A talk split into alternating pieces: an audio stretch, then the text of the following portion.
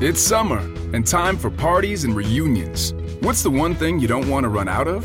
Ice. Save at Lowe's for the 4th and get the new Bosch French door refrigerator with the advanced Quick Ice Pro system. You'll have an ice maker fast enough to keep up with your family and friends.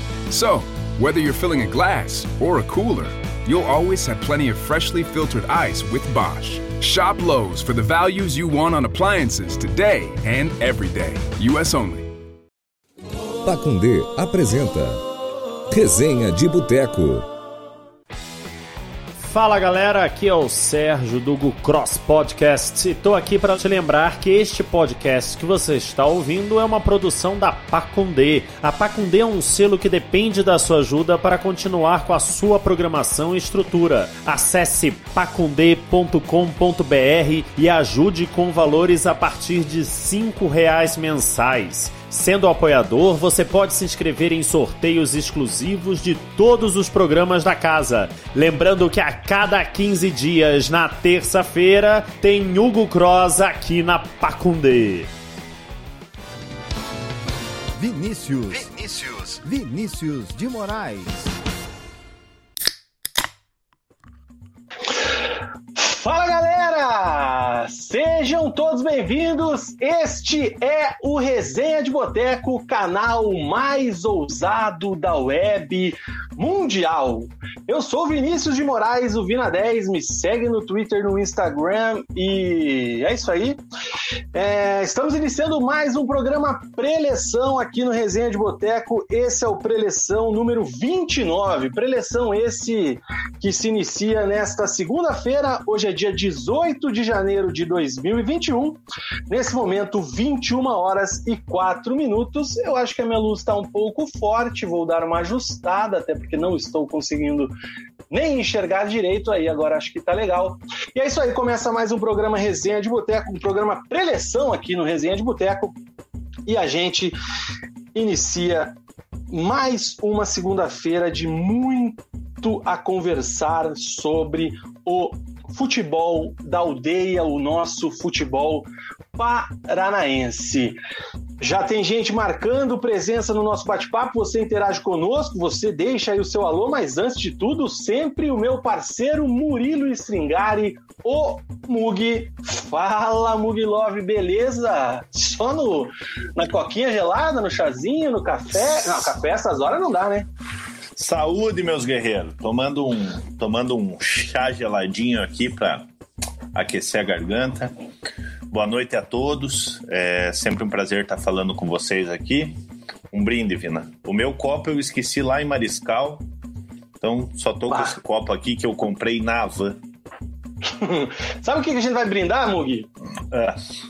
A vacina chegou, papai. Chegaram as primeiras doses da vacina em Curitiba o bagulho vai começar a acontecer e, se Deus quiser, os nossos estarão cada vez mais protegidos e a gente lá no final da fila. Mas o importante é que quem precisa tomará essa vacina abençoada o quanto antes e a vida voltará ao normal. E é isso, cara. Estamos felizes, contentes, sorridentes. Deus é pai, não é padrasto, né, Vina? Graças Mas é muito pai.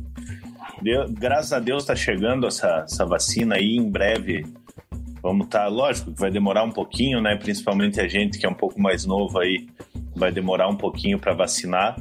Mas eu acho que os nossos pais, as pessoas mais velhas que, que a gente ama aí sendo vacinados aí já dá um já dá um alento, né? É, então, então a gente fica feliz com essa notícia aí. Quem sabe daqui a um tempo a gente possa estar tá indo nos, nos estádios torcer para os nossos times. Então é uma notícia que dá uma esperança aí. A gente já está quase um ano nesse, nesse período aí com um presidente completamente irresponsável, né? É, e graças a Deus, alguns governantes aí é, conseguiram mexer o doce aí, trazer a vacina e a gente espera que o máximo da população seja, seja vacinada em breve. É isso aí, vem vacina, estamos só por isso. Aqui em Curitiba começa quarta-feira, de acordo com o prefeito Rafael Greca, que depender de mim pode mudar o nome da Visconde de Guarapuava para Avenida Prefeito Rafael Greco. Isto posto, cara, a gente hoje vai falar muito de futebol, porque foi um fim de semana cheio de emoções para os times paranaenses, para alguns times emoções ruins, para outros emoções boas, para outros esperança, para outros muita alegria e enfim, a gente tem muita coisa aí para falar, mas antes já dá aqui aquela registrada no nosso chat, no bate-papo UOL do Preleção aqui no Resenha de Boteco. Vini FCA tá com a gente, boa noite, meu parceiro Vini. O Henrique Faversani Pereira também tá com a gente. Jenizão, boa noite, boa noite, Jenny. O Matheus Meduna tá com a gente também, boa noite, ousados. Abraço de Matinhos, que saudades da minha sacada ali na Praia Brava de Caiobá, que pertence a Matinhos, cara. Quem tá com a gente também, Mug, pelo jeito ficou e a gente fica muito feliz, é o Zoeira Tricolor. Lembra que ele caiu aqui na nossa live sem querer uns tempo atrás?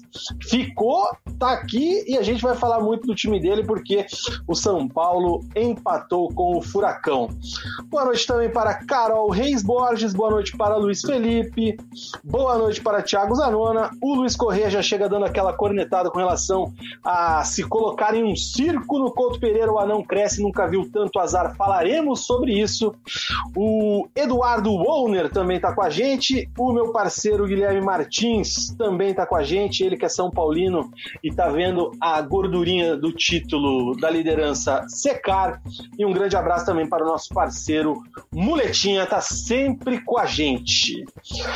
Mugi, bastante gente já online, bastante gente já mandou boa noite e a gente começa mais um programa preleção aqui no canal. Sem antes, né, pedir aos nossos parceiros que deixem o like aí no vídeo, né? Já como é que é que os caras falam, velho? Afunda o dedo no like, castiga o dedão no like.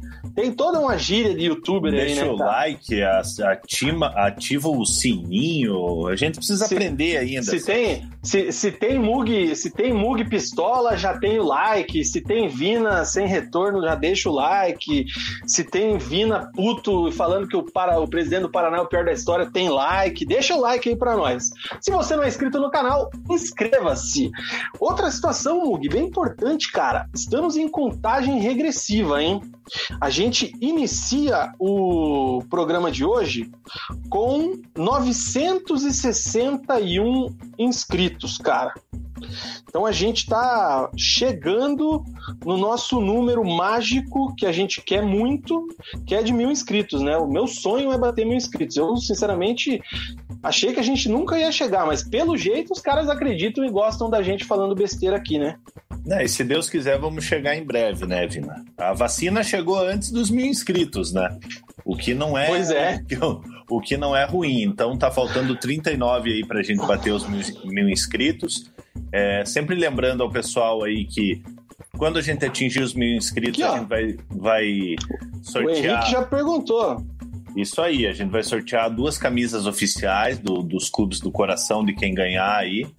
É, então, indica a gente pro vizinho, pro amigo, pro tio, indica para todo mundo aí que a gente quer bater esse número, esse número logo, é, para poder presentear vocês aí, né? Porque se não fosse vocês aí, não, não teria sentido eu e o Vina ficar falando aqui esse monte de baboseira que a gente fica falando.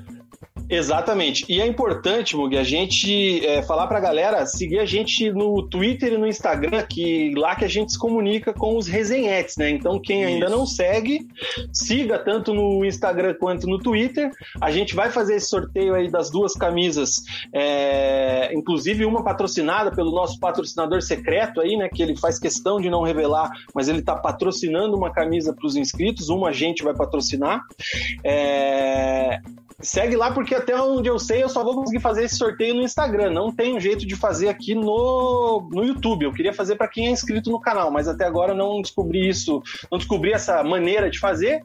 Quem souber como fazer aí, manda uma mensagem para mim aí que a gente tem que agilizar, porque eu queria muito presentear os mil inscritos do nosso canal. Então segue aí a- o programa nas redes sociais. Tem também a página do Facebook. O programa é transmitido também ao vivo no nosso Facebook. Se você quiser acompanhar também por lá, fica à vontade. E é isso aí. E quem quiser seguir a gente nas redes sociais é Vina10 e o meu Twitter é Mug underline, underline. O Instagram eu não, eu não uso. É, então, então, quem quiser seguir a gente no Twitter, o Vina usa, usa bastante o Instagram, tudo. É, então, Vina10 e Mug underline, underline. Você não usa o Insta, Mug? Ah, eu não, não uso muito, assim. Pai do lance. É... Inclusive, eu tenho que fazer um agradecimento para você no meu Instagram. Depois eu vou fazer, mas já vou aproveitar e fazer na live aqui, ó. Eu sou agora um influencer do Mug. Olha o presentinho que eu ganhei do Mug aqui, ó. Dá para ver na luz? Ganhei uma bela tábua de carnes by Mug. Muito obrigado, meu parceiro. Eu queria muito essa tabuazinha aqui da Brahma Duplo Malte. Na verdade, só da Brahma, né? Não tem a marca da Duplo Malte aqui. Isso, é, mas, mas é, é isso aí. Mas é a parceria que foi feita com alguns torcedores, né? É, com, a, com, a, cerveja Brahma, Brahma Duplo Malte. É, e agora a gente, a gente finalizou a, a parceria. É, eu queria que o Curitiba ficasse na Série A para a gente manter essa parceria, né? Mas Curitiba caindo aí, pelo jeito a gente vai acabar perdendo. Acabaram-se os recebidos da galera do Coxa. É. Uma pena. Mas é isso aí. A gente começa então o nosso querido programa Preleção falando de quem está mais é, recente na nossa memória, né, Mugi? Que é o Furaca, o Atlético Paranaense que recebeu ontem na Arena da Baixada o São Paulo de Fernando Diniz, o São Paulo que ainda é líder do Campeonato Brasileiro. Até já deixo aproveitar e dar aquele bom e velho F5 na classificação que daqui a pouco vou compartilhar. É, o fato é que o São Paulo, que briga pelo título, mas num momento de baixa no Campeonato Brasileiro, veio aqui até a Arena da Baixada enfrentar o Atlético Paranaense, que ainda sonha com uma possível vaga na Libertadores através aí de um G8, ou se tivesse uma arrancada é, fora do normal, até mesmo talvez um G6, muito mais difícil, lógico, mas poderia. E sempre tem aquela questão da rivalidade, né? Lembrada pela decisão da Libertadores. Até o Petralha foi pro Twitter esses dias, andou falando lá algumas coisas. Tem a situação do Diniz, né, que não teve sucesso aqui no Atlético quando passou, e mesmo o Petralha amando ele, ele saiu e o auxiliar dele fez história, né, que foi o Thiago Nunes. Uma mística toda, né, já tá que é meio que clássico já o São Paulo e Atlético, Atlético São Paulo. E o jogo ficou no a 1, né, cara? O Atlético começou abrindo o placar, um gol do Kaiser, depois o São Paulo empata com um gol do Tietê, o Perninha, o mascaradinho, né, segundo o Fernando Diniz, e ficou por isso mesmo um a um na arena, nenhum dos times saiu satisfeito com o resultado.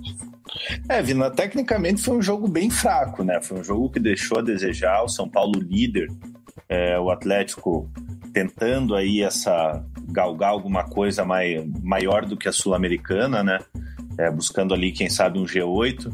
É, mas foi um jogo, um jogo fraco tecnicamente. O Atlético abriu o placar ali num erro na saída, na saída de bola não, né? Na, na intermediária do campo do Atlético ali o, o Gabriel Sara perde uma bola para o Nicão, Nicão abre para o Carlos Eduardo, o Carlos Eduardo cruza e o Kaiser chega, chega concluindo.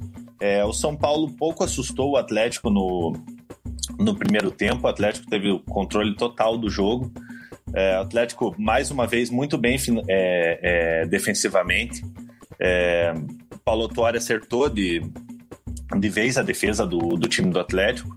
E no segundo tempo, o Atlético, o, o São Paulo voltou um pouquinho melhor, dando uma pressionada no, na equipe do Atlético e aos 15 minutos o Tietchan conseguiu achar aquele gol ali, apesar de ter sido um gol bonito.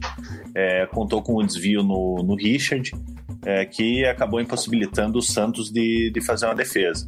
O Kaiser teve outras oportunidades ali, o, o, o Christian também teve outra, outra oportunidade.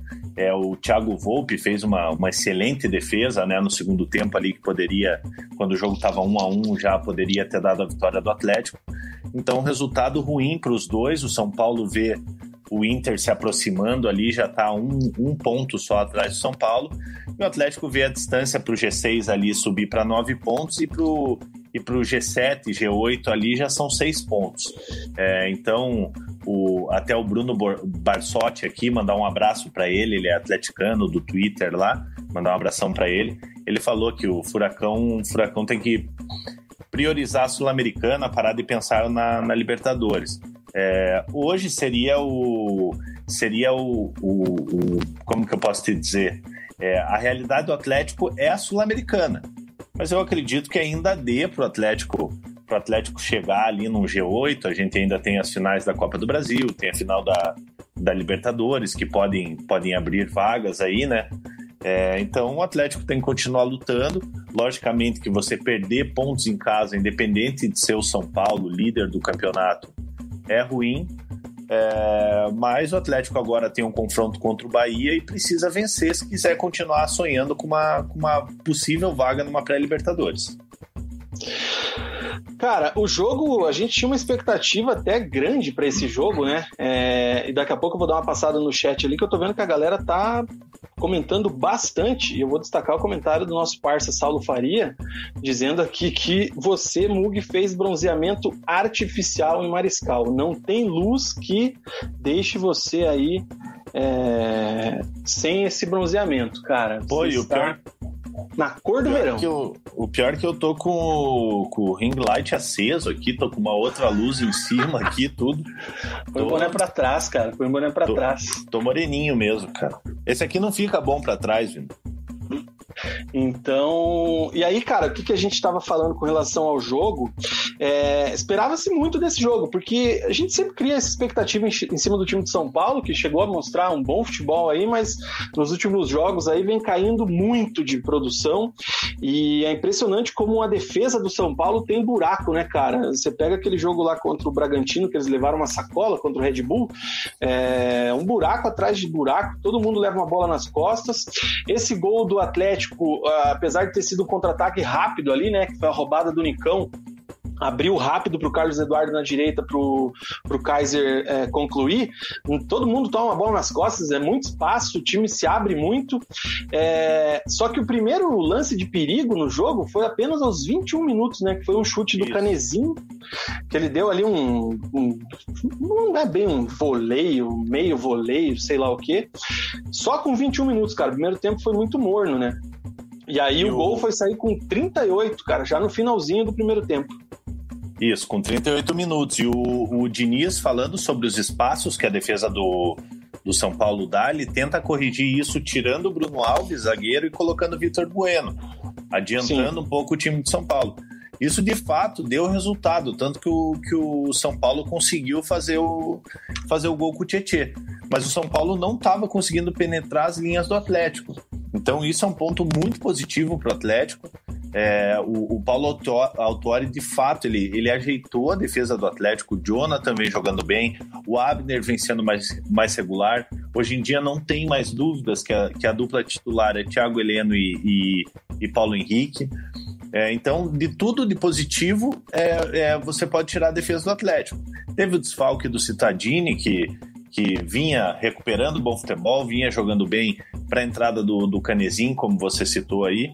O Canezinho, mais uma vez, é, não mostrou um grande futebol, foi, foi bem abaixo do, do, do Citadini. É, e hoje nas redes sociais a gente já vê que, que tem gente questionando o trabalho do Paulo Tuori, falando: ah, não dá para ser treinador, tem que ser diretor mesmo. É, mas tem que lembrar um pouco que o, o Paulo Tuori pegou o Atlético numa situação ali bem difícil, afundado na zona de rebaixamento. É, então tem que valorizar um pouco o trabalho do Paulo Autori aí, que, que se o Atlético está nessa situação, tem muito da mão dele. O Autori, que inclusive até ele elogiou bastante, e a gente tem que falar daqui a pouco disso aí, né, Mug? A questão do Vitinho, né, cara? O Vitinho que retornou né? Ele ficou aí cinco meses afastado devido a uma infecção, né? Uma lesão grave ali, uma situação é, até é, não é muito comum, né, cara, do jogador é, ter, né? E pela forma como o Autori citou, falou dele na coletiva, que o mais importante foi ele ter conseguido voltar a jogar futebol, né? Porque realmente a lesão que ele teve, essa infecção, foi gravíssima e o Vitinho que estava muito bem antes dessa infecção, antes dessa lesão, e é uma dor de cabeça daquelas que o treinador gosta, né? Que é um jogador que oferece aí boas opções ofensivas para o Atlético, que precisa sempre estar tá rodando aí, porque tem essa oscilação, como o próprio Autori disse na coletiva pós-jogo, né? É, mais uma opção que o Autori, que o Autori ganha, né? O Vitinho, que era um, um grande mistério, né? É, ninguém falava sobre, sobre o que estava acontecendo com o Vitinho. Aí na semana passada saiu uma matéria que ele teve uma infecção, ficou internado. É, a família dele acampando no, no, no estacionamento do hospital é, para ficar do lado dele. Então, então foi uma situação bem grave. O Vitinho ficou na UTI. E dentro de campo a gente sabe que o Vitinho é um jogador de muita qualidade, é um ponta veloz. É, a gente já viu num, nos atletivas ali, ele, ele foi muito importante nos atletivas do Campeonato Paranaense, né? É, então, então é, um, é um jogador que o Autuori ganha aí, e mesmo com cinco meses de, de inatividade, aí ele volta na frente de alguns jogadores que não estão não estão tendo oportunidades, como o Ravanelli, como o Jorginho. É, então é uma, é uma boa opção aí para o Autuori utilizar nessa reta final do campeonato. Inclusive, Mugi, a gente. É, eu tava com a memória, sei lá o que, que tinha sido afetada a minha memória no programa passado. A gente, eu fiz uma confusão com os auxiliares técnicos do Autuori, falei que o, o Bernardo era português e chamei. Meu, fiz uma confusão. Mas nesse, nesse jogo contra o São Paulo, realmente foi o português, o Antônio Oliveira, né? Isso. Que ficou na beira do campo se revezando ali com o Autuori. O Autuori tá já está realmente naquele ritmo de passar o bastão, né? Como você disse, tem uma parcela da torcida criticando é, as escolhas, as opções dele na escalação, na montagem do time, nas substituições, enfim. E aí cada um tem a sua opinião e a gente respeita e até vamos dar uma lida aqui daqui a pouco no que a galera tá falando. Mas teve essa situação aí de, acertando dessa vez, o português Antônio Oliveira se revezando no comando à beira do gramado com o Paulo Tuori nesse jogo contra o São Paulo. É, é uma coisa nova, na verdade, né, Vina? Um time que faz isso, de ficar revezando no comando ali, é o Goiás, né? Que Goiás que inclusive está perdendo agora 2 a 0 para o Flamengo.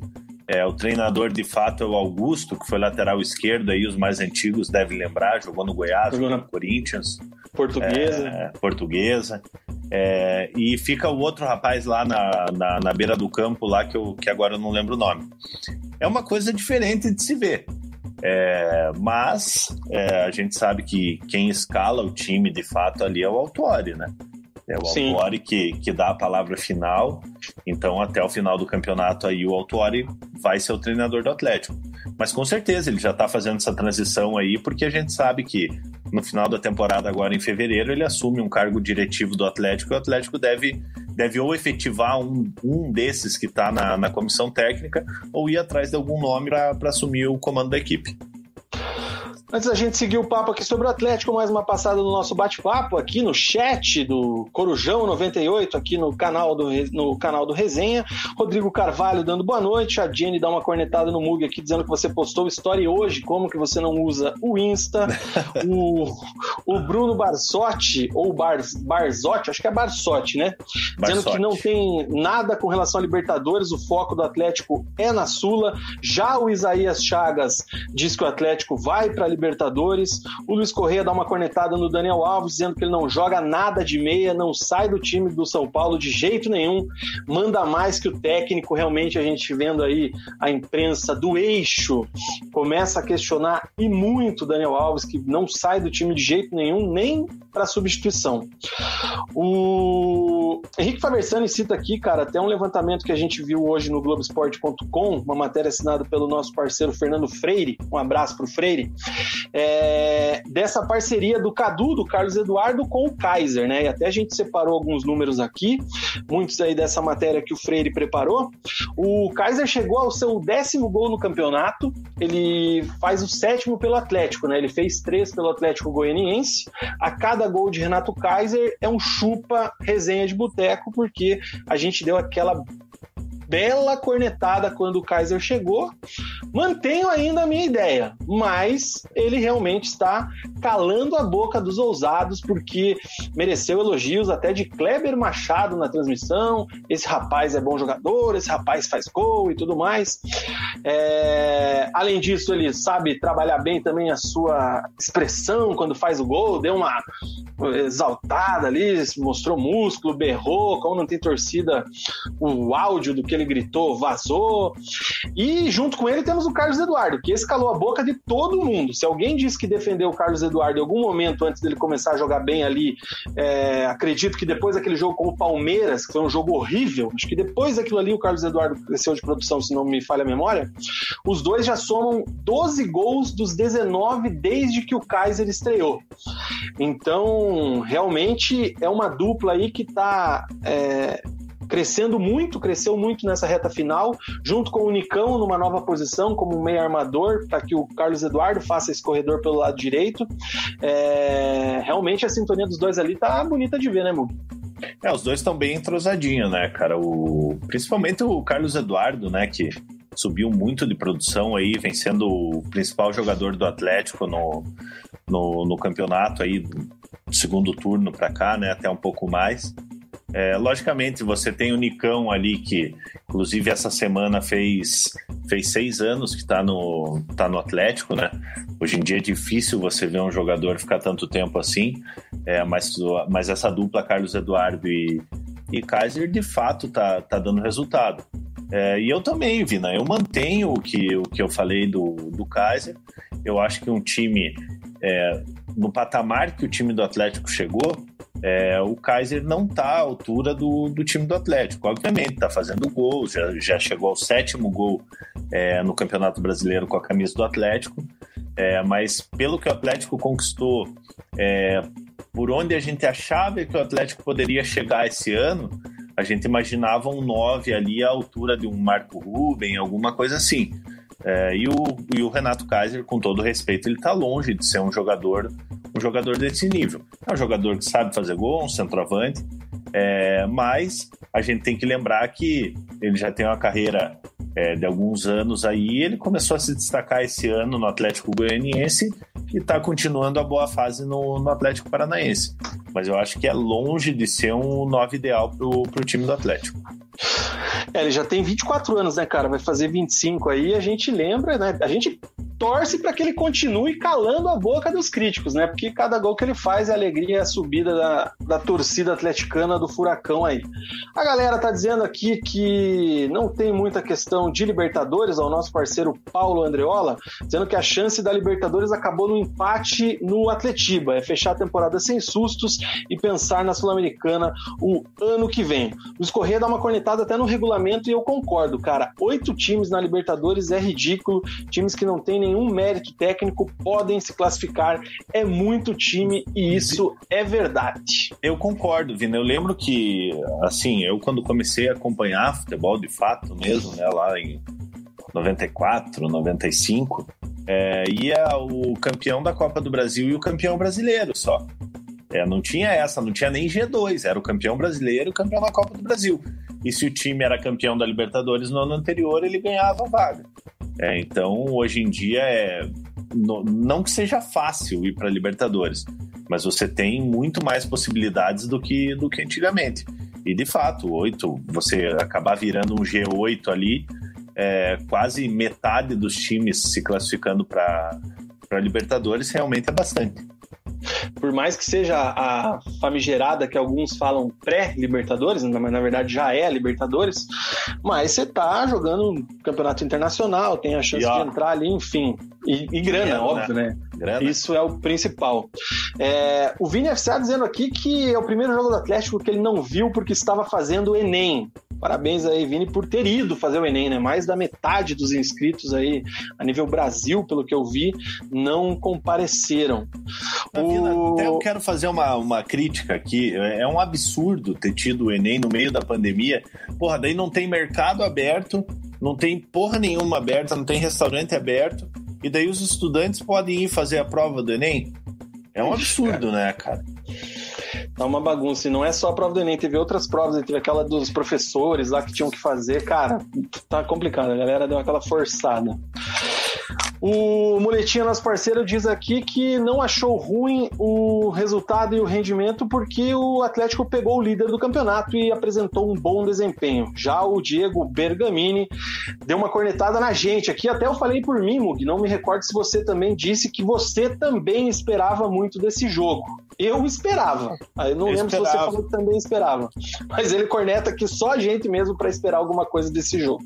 Vina, eu esperava pelo seguinte, cara. O Atlético e o, e o São Paulo, eles criaram uma, uma grande rivalidade lá em 2005. É, na final da Libertadores, onde o Atlético teve que mandar o seu primeiro jogo lá no, lá no Beira Rio. É, então acabou virando um, um jogo sempre muito nervoso, né? É, para quem não lembra, também até um pouco antes de, 2000 e, de 2005, teve aquele lance de em 2003 que o 2003 ou 2002, agora não me recordo bem, que o Cocito fez o Kaká chorar. É, então, de certa forma, a torcida do Atlético tem uma tem uma, uma raivinha do time do, do time do 2001, São Paulo. 2001, né, Mug? Do é, ano 2000... do título, né? Não, eu acredito que foi depois isso aí, Vina. Eu acho que foi 2002 na na, na Libertadores 2002, alguma coisa assim. Alguém já corneta a gente. Eu acho que foi no mata-mata do Brasileirão 2001. Ó, o Luiz Correia tá falando aqui 2001. Tem razão o, Lu, o Luiz Correia. É, então se criou essa rivalidade entre, entre Atlético e São Paulo. O São Paulo vinha de dois resultados negativos. É, a gente esperando o São Paulo é, buscando o título, né? Tá muito tempo sem ganhar algo importante desde 2012, que ganhou a Sul-Americana, é, não ganha nada. É, então a torcida do São Paulo tá nessa expectativa aí de conquistar o Campeonato Brasileiro e o Atlético tentando se recuperar do, do empate no, no clássico, né, Vina? Então, então o time do o time do Atlético, é, a gente esperava que fosse para cima do São Paulo, São Paulo da mesma maneira, que fosse um jogo franco, um jogo aberto.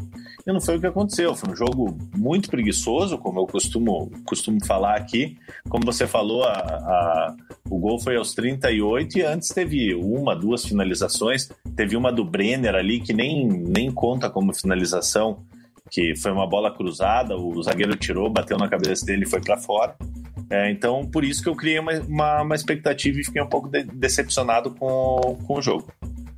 O Daniel Loures está aqui confirmando realmente, foi no mata-mata do Brasileiro 2001, né? Acho que pegou o São Paulo, Fluminense São Paulo e aí foi, foi para final, alguma coisa assim, mas foi no mata-mata. O Fluminense foi na semi. Surgindo. Então foi São Paulo, Fluminense e São Caetano, essa ordem. Isso. Ah, ainda falando do jogo, daí, né, Mug? O... No início do segundo tempo ali, o São Paulo teve duas boas chances, né? Antes dos 10 minutos. E aos 15 houve aí o empate com o Tietê. É importante falar também, cara, que o Vitinho, que entrou, ele teve um lance duvidoso com o Reinaldo, né? Ali por volta de 30 minutos do segundo tempo.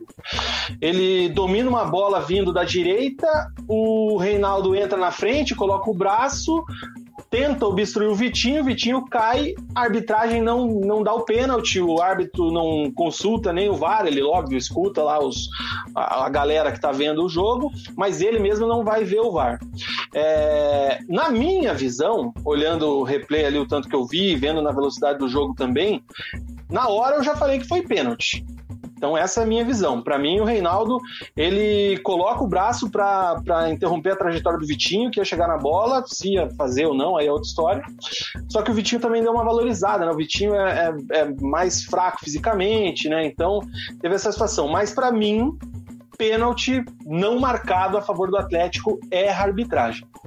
E não, lance muito duvidoso, cara. Eu acho que o mínimo que ele poderia ter feito era chamar o VAR.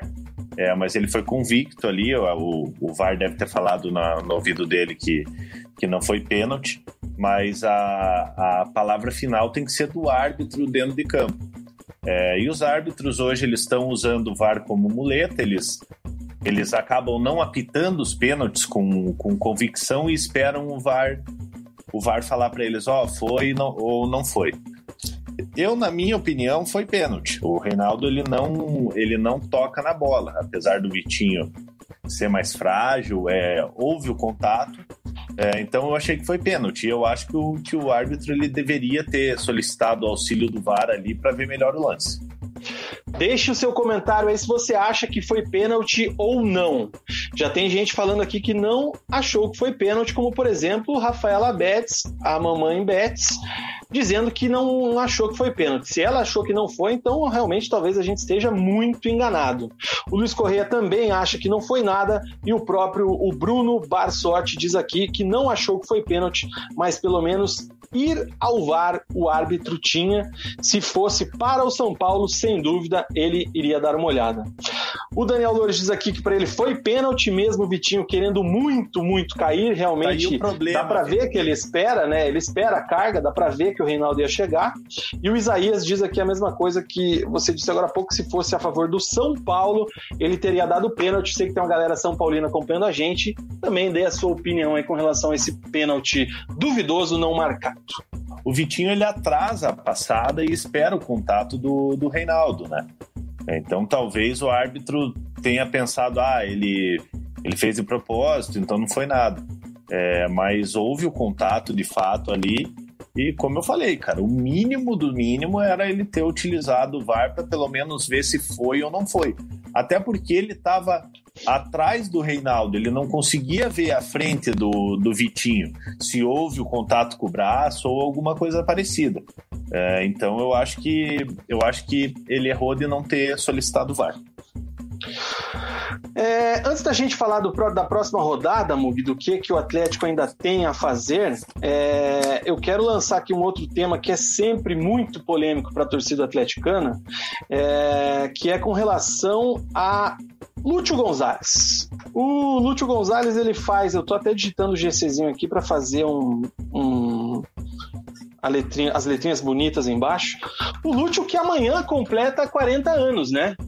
Cara, 40 anos jogando na Série A do Campeonato Brasileiro e sempre tem aquela dúvida, né? Além disso, com os 40 anos agora sendo completados amanhã, dia 19 de janeiro, você que não está vendo o programa ao vivo depois, é, o contrato dele vence agora ao final do Campeonato Brasileiro, no final de fevereiro.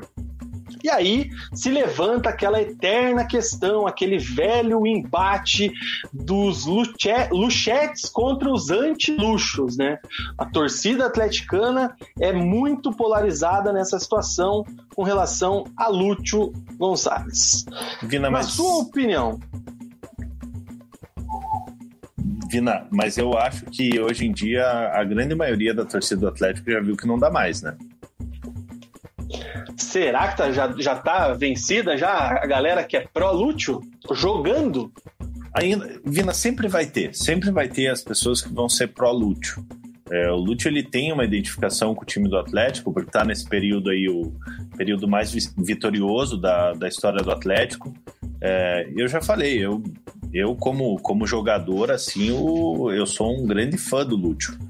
É, jogador de Copa do Mundo, jogou, fez, fez história no Porto, fez história no, no Olympique. Mas a idade chega, cara. A idade chega, ele no, nos últimos jogos ele mais tem prejudicado do que, do que ajudado. É, como eu falei no resenha anterior, a gente já esperava a aposentadoria dele é, no final da temporada de 2019. Ele acabou renovando o contrato para mais uma temporada. É, mas eu acho que acho que deu. Acho que está na hora do Lúcio é, pensar em se aposentar e assumir um cargo, um cargo diretivo, não sei se no Atlético ou no, no próprio Porto, no, no Olympique de Marselha, é, porque como jogador ali para você jogar numa intensidade que, que exige uma Série A, é, ainda mais um jogador de meio de campo, é, eu acho que o Lúcio já não tem mais essa condição. A galera comentando aqui, eu, na minha opinião, já deu. É, é, encerra contrato, não renova como jogador, não é o que ele quer ou não. Se ele quer continuar a carreira como jogador, vai seguir em outro lugar. Se ele quiser seguir fora de campo, independente da função, se tiver dentro dessa política administrativa da gestão atleticana, se ele se encaixar, ótimo, legal. O Atlético tem vários ex-jogadores aí em várias funções diferentes, tanto na base quanto no profissional. É, se não se encaixar, PT saudações, quando tiver torcida no estádio, faz uma despedida, valoriza a história dele, que realmente é muito bonita. Mas eu acho que é, se eu sou o gestor do futebol, eu ó, não temos mais interesse em você, Lúcio, como jogador. Se você quer continuar, segue. A gente tem o caso do D'Alessandro agora no Internacional, que, na minha opinião, ainda tem muito mais lenha para queimar do que o Lúcio, apesar de também não ser muita lenha. É, já vinha sendo reserva no Inter. Ele encerrou o ciclo, claro que lá tem outras situações políticas, situações com imprensa, com influencer lá, o, o lá vem o Abelão lá, é, o, o Baldaço. Mas é a mesma situação, cara. Vai seguir a carreira dele, foi pro Nacional do Uruguai, um grande time aí da, da América do Sul e segue a vida. Então eu não renovo com o jogador Lute. Se ele quiser, eu vejo se tem alguma função ali, encaixo o homem. Se não, é aquela um coisa, é aquela coisa de não saber o momento certo de parar, né? Logicamente, a gente não tem direito de, de falar o cara que tem que saber a hora que ele, que ele deve parar. É, mas você já pensou se o Lúcio tivesse parado no título da Copa do Brasil? Ele seria um jogador que, porra, com certeza a torcida do Atlético ia, ia idolatrar muito mais do que idolatra hoje. Por quê? Porque pararia no momento de alta, com certeza teria um cargo ali dentro do time do Atlético ali, de um cargo diretivo, alguma coisa assim. É, e ele resolveu seguir. Já no ano passado, aí em 2020, apesar de ter sido um ano de, de pandemia, a gente viu, e, e sem falar, Vina, que mesmo em 2019, quando o Atlético foi campeão da Copa do Brasil, o Lúcio já era questionado. Sim. Atlético foi campeão da Sul-Americana, também já falava, ah, o Lúcio vai encerrar no final de 2018. Ah, não, ele vai encerrar no final de 2019. E agora a gente tem que lembrar que a gente tá, apesar de a gente estar tá em 2021, é, fevereiro agora se encerra 2020, né? Então a gente fica nessa expectativa pelo terceiro ano seguido se o Lúcio segue como jogador ou se ele se aposenta. Eu acho que é o que vocês falaram aí. É, é se acabou o contrato, tchau, entendeu? Acho que o Atlético não deve renovar com ele. Se ele quer seguir a carreira, ele procura um outro clube e vai ser feliz. Daniel Loures diz aqui que obrigado e boa sorte na vida, vai trabalhar nas categorias de base, é contra a renovação do Lúcio. O Luiz Correia diz aqui que é coxa e mesmo assim ele acha que já deu pro argentino, passou da hora de parar. O nosso parceiro Muletinha diz que já deu, 40 anos não tem mais fôlego. O Pedro diz que o problema é pôr o Lúcio no meio do jogo porque sempre entra em posições diferentes, acha que estão queimando um ídolo. O Bruno Barsotti diz que não concorda com a história do Atlético esperar o Lúcio ver o que quer fazer da vida. Ele sugere que seja oferecido para ele um cargo na comissão técnica, se ele quiser ficar, fica, se não quiser, tchau, com todo o respeito do mundo, mais ou menos aí o que eu penso também. Paulo Andreola diz para fazer uma bela homenagem, colocar para trabalhar no clube, usar a experiência fora de campo, no campo não dá mais. O Michel ou Michael Rocha diz aqui para o Luxo sair por cima, já está ficando meio feio, forçando a sua permanência e o Léo Chinta tá com a gente também. Cara, só deixa eu mandar um abraço aqui pro, pro Leozinho, que é primo do, primo do Rafi. É, e o Michael Rocha aqui, eu, que eu não tô conseguindo ver a foto dele. É, se ele me confirmar que é ele aqui, é, mas mandar um abração para ele. Ele é São Paulino, e... ele tá comentando sobre o Atlético. E o Guilherme Martins dizendo que o Lúcio está repetindo o papel do Rogério Ceni. A idade foi chegando e os frangos aparecendo.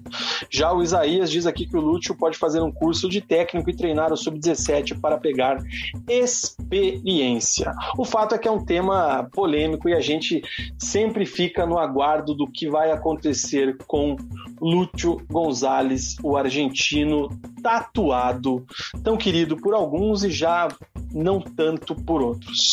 Olha lá, o Michael, ele, ele confirmou aqui que é ele mesmo. É, o Michel certo. sempre me chama para sempre me chama para jogar bola, cara. É, Porra, que então... saudades do futebolzinho, hein, cara? Me chame é, também quando rolar, quando então voltar então, o futebol. Que, temos que marcar um futebolzinho com ele, ele joga em alguns times aí, Michel joga joga bola pra caramba. Meu parceiro São Paulino aí e com certeza ficou triste aí com o empate com o Atlético.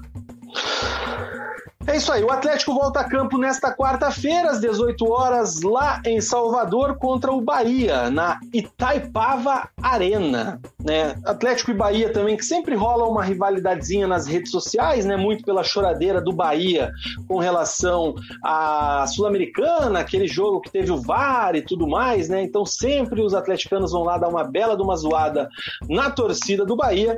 Para esse jogo o Autori não terá o Canezinho que está suspenso, o Cita, o Citadini, né, e o Lúcio seguem lesionados, devem seguir fora desse time. O Atlético que deve ir a campo então com Santos, Jonathan, Pedro Henrique, Thiago Heleno e Abner, Richard Christian, e aí fica a dúvida de quem entra no lugar do Canezinho, se é o Reinaldo, se é o Bruno Leite, se é o Alvarado, o Autori tem essas opções, e lá na frente o trio que tá dando o que falar, o Nicão, o Carlos Eduardo e o Renato Kaiser, esse aí um provável Atlético contra o Bahia na quarta-feira dia 20 às 18 horas, aquele horário que a galera ainda tá saindo do trabalho, tá batendo ponto, mas já tá ligada no Sport TV, a galera do home office deixa igual eu, televisão ligada lá no último volume na sala e os vizinhos que lutem. Ligado é... no Sport TV se passasse no Sport TV. Né? Ah, é verdade, né, cara? Esse jogo não é Sport TV, né? Esse jogo é TNT Sports. Isso. TNT Sports. Eu vou compartilhar aqui, Mug, até para a gente falar um pouco desse jogo aí, a tabela da Série A. Que a gente tem aí a rodada. Opa, aqui é a Série B, rapaz. Deixa eu colocar aqui a Série A. Aí sim. E a gente já dá uma passada na rodada e já fala aí com relação à classificação e tudo mais, né? Rodada começou na sexta-feira com o Palmeiras empatando com o Grêmio em 1 a 1, Fluminense 1, Sport 0. O Vasco perdeu para o Coritiba por 1 a 0, tema do próximo bloco. Santos venceu o Botafogo por 2 a 1. O empate de Atlético e São Paulo que a gente falou bastante até aqui. O Atlético Mineiro venceu o Atlético Goianiense por 3 a 1. O Inter bateu o Fortaleza por 4 a 2. O Ceará perdeu em casa para o Red Bull Bragantino por 2 a 1 e neste momento até o último FC F5 que eu dei aqui estava 1 a 0 para o Flamengo. 2 a 0 Vina. Então, 2 a 0 daqui a pouco eu dou F5. Tem um jogo atrasado, adiantado dessa rodada, que vai ser só dia 28, que é Bahia e Corinthians. Tava rolando um Palmeiras e Corinthians, sabe Deus que rodada é. Palmeiras meteu 4 a 0 no Corinthians, no Allianz Parque. A classificação de momento, deixa eu até aumentar o zoom aqui para a galera que está na live poder acompanhar. Quem vê pelo celular eu sei que fica muito pequeno. O Palmeiras, o São Paulo é o líder com 57 pontos, apenas um ponto à frente do Internacional. O Atlético Mineiro deu uma encostada, é o terceiro com 53. Neste momento, o Flamengo é o segundo, com, é o quarto com 52. O Palmeiras é o quinto com 51. É o Grêmio é o sexto com 50.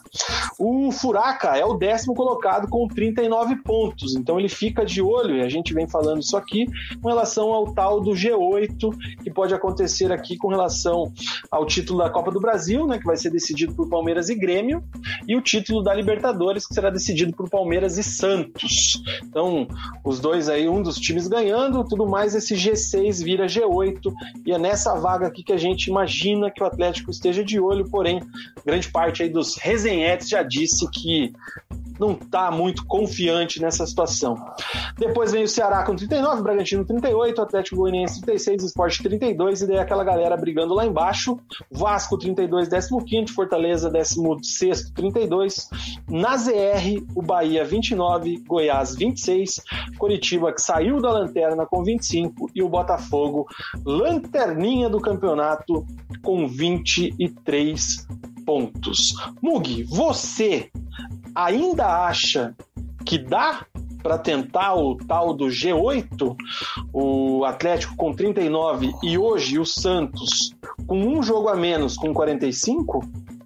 Olha, Vina, é difícil, são seis pontos de diferença. O Santos está com um jogo a menos, como, como você falou. É, faltam só oito jogos, né? O Atlético precisa de no mínimo dois jogos aí, dependendo das combinações de resultados, para conseguir chegar no para chegar no G8. É difícil, mas, mas eu acho que o Atlético tem que ter alguma pretensão no campeonato, né? É, o Atlético, é. Na, na, minha opinião, já está já tá livre do, do rebaixamento. É, para a Sul-Americana, eu acho que também vai se classificar com, com tranquilidade. Então, eu acho que o Atlético tem que ter um objetivo no campeonato, né? O Atlético não está cumprindo tabela. É, então, visando assim uma fazendo uma, uma, projeção, uma projeção otimista e eu acho que o Atlético tem que pensar assim num, num G8.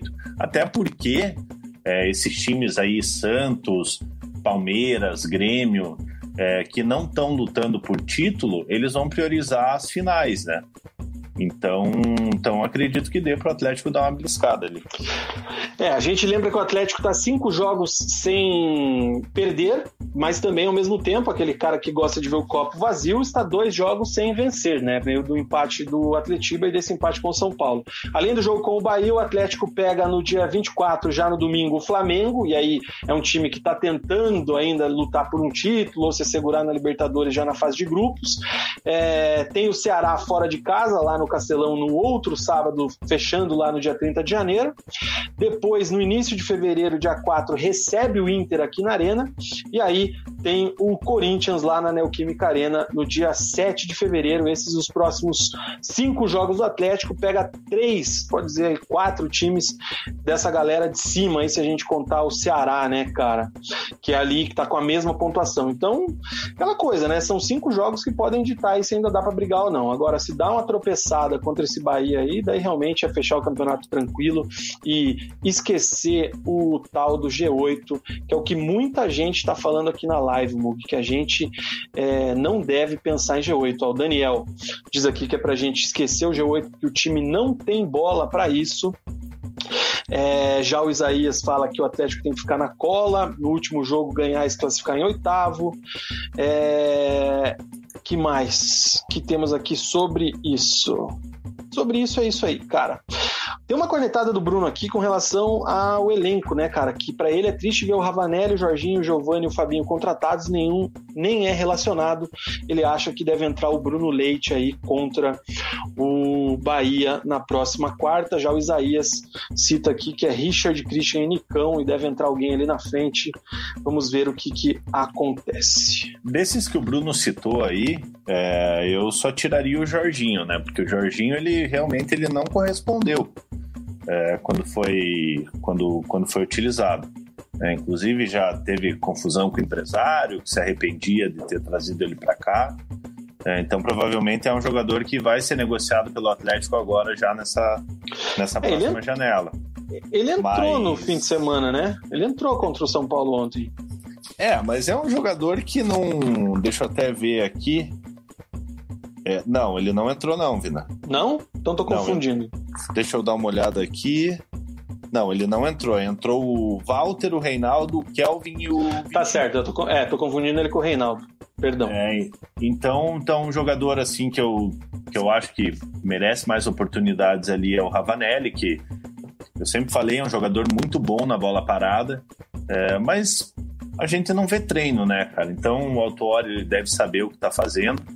É, às vezes o jogador tá numa nhaca danada no treino aí e a gente fica falando, pô, põe o cara, põe o cara, e daí na hora que põe, aí sabe, ah, não, não deveria pôr. É, então, então, os dois jogadores aí que eu acho que de fato é, que eu queria ver no, no time do Atlético é o Giovanni e o, e o, e o Ravanelli. Gol do Flamengo, Pedro. 3 a 0 É isso? Isso. Aproveitar aqui que a gente não está com a tabela, vou dar um F5. Para a gente fechar o bloco do Atlético, Mug, a gente lembra que o, o Atlético Sub-20 está na final do Campeonato Brasileiro da categoria. Fez o primeiro jogo da final ontem, né, contra o Atlético Mineiro, fora de casa. Perdeu por 2 a 1 O Mingote foi o autor do gol atleticano.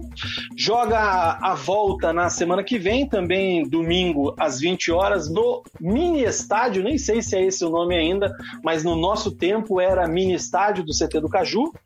É, e para essa, essa final, o regulamento desse Campeonato Brasileiro, que o, não tem gol fora de casa, né? A vantagem é apenas simples. Então o Atlético Mineiro joga pelo empate.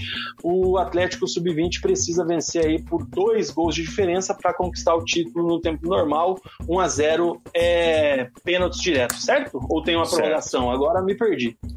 É, eu não, eu não sei bem o regulamento nessa fase da, da competição ali, mas eu acredito que vai direto para os pênaltis. Dos pênaltis, né? Não tem. É, é, porque. Por ser base, né? É, por ser na base ali, também as outras. Os outros mata-mata ali não tinham. Tudo pênaltis, né? É, iam direto para os pênaltis, então deve ir direto para os pênaltis. É isso aí. Cara, deixa eu ver se tem mais alguma participação aqui com relação ao Atlético, senão a gente vira a página. Ó, o Isaías diz aqui que o Atlético tem a base forte, não precisa contratar até junho. Nem sei se pode, acho que não acabou ainda aquela, aquela punição, né? Uhum. O... o Bruno diz aqui que o Atlético não que ele tem saudades de um dos quatro jogadores que ele falou, mas que fase das contratações realmente é, o Atlético contratou muitos jogadores ali sabendo já que vinha a punição e errou bastante também, né? É, e ele elogia aqui o Jajá, cara, o Jajá, que se para ele, na opinião dele, se não desperdiçar a carreira fora de campo, pode ser a maior venda da história do clube, na opinião aí do Bruno Barsotti e o João Guilherme Rodrigues está com a gente. Joãozinho diz aí que são pênalti diretos. Um abraço pro João. Um abraço pro Joãozinho aí, cara. Que esteve com a gente lá no estúdio da Pacundê, certo? certo, em relação ao Jajá ali que foi falado, é, é um jogador que ele é, é, tem aqueles boatos, né, que ele, que ele foi rebaixado para as categorias de base ali, pro, pro sub-20, pro sub-23. É, então é um jogador que não está tendo oportunidades no profissional, mas de fato é um jogador que tem muita qualidade, é, que, que, se for utilizado, provavelmente o Atlético utilize ele no Campeonato Paranaense. É, e pode, pode ser um jogador que se valorize aí, mas para ser a maior venda da história do clube, é, ele precisa estar tá jogando as, as competições grandes, né? É isso aí. Mas é novo ainda, né, cara? Tem chão. Mas é aquilo. Se não se perder fora, pode não ser a maior da história, mas o menino tem talento, já mostrou que tem talvez esse essa descida aí pro sub-20, às vezes coloca na cabeça, coloca a cabeça dos meninos no lugar. Acho que o Atlético consegue reverter esse resultado aí e conquistar esse título no sub-20, mas de qualquer forma a gente ressalta que o Atlético foi vice do sub-17 e tá na final aí desse sub-20. Grande trabalho de base do Furacão. Certo? Certíssimo. Maravilha. Encerramos então o bloco do Atlético Paranaense. Quase uma hora de Atlético Paranaense, hein, cara? Falamos bastante do Furacão. Vamos aguardar aí os próximos capítulos. Antes da gente mudar de bloco, antes da gente falar do Verdão do Alto da Glória, Mug, a gente vai para aquele bom e velho Merchan. O Merchan da oficina mecânica do meu parceiro Moleta. A Mecânica Moleta está acreditando no projeto do Resenha de Boteco, está com a gente. E se você que procura um mecânico de confiança, mecânico de credibilidade, mecânico honesto, um cara sério, um cara que vai chegar, vai dar uma olhada no teu carro e vai dizer exatamente o que ele tem e o que ele não tem, onde precisa mexer e onde não precisa mexer, é na mecânica moleta que você precisa levar o seu carango, a sua viatura, a sua nave. 41 987580917, você manda um WhatsApp, dá uma ligada, agenda lá com o pessoal da Mecânica Moleta, ali na rua Paranavaí 2931, no Atuba, em Pinhais, logo no final ali da integração, no finalzinho do bairro Alto, chegando em Pinhais. Já à esquerda ali tem um mercado, ali naquela vizinhança ali o pessoal da, da noite, tem uma casa de entretenimento adulto ali. Então, se você que já conhece aquela região, duas quadras para lado, a Mecânica Moleta estará de portas abertas para recebê-lo. Manutenção e inspeção veicular e diagnóstico de injeção através do osciloscópio só na mecânica moleta. Galera, eu garanto para você que é um serviço de qualidade, é um serviço de confiança a mecânica moleta.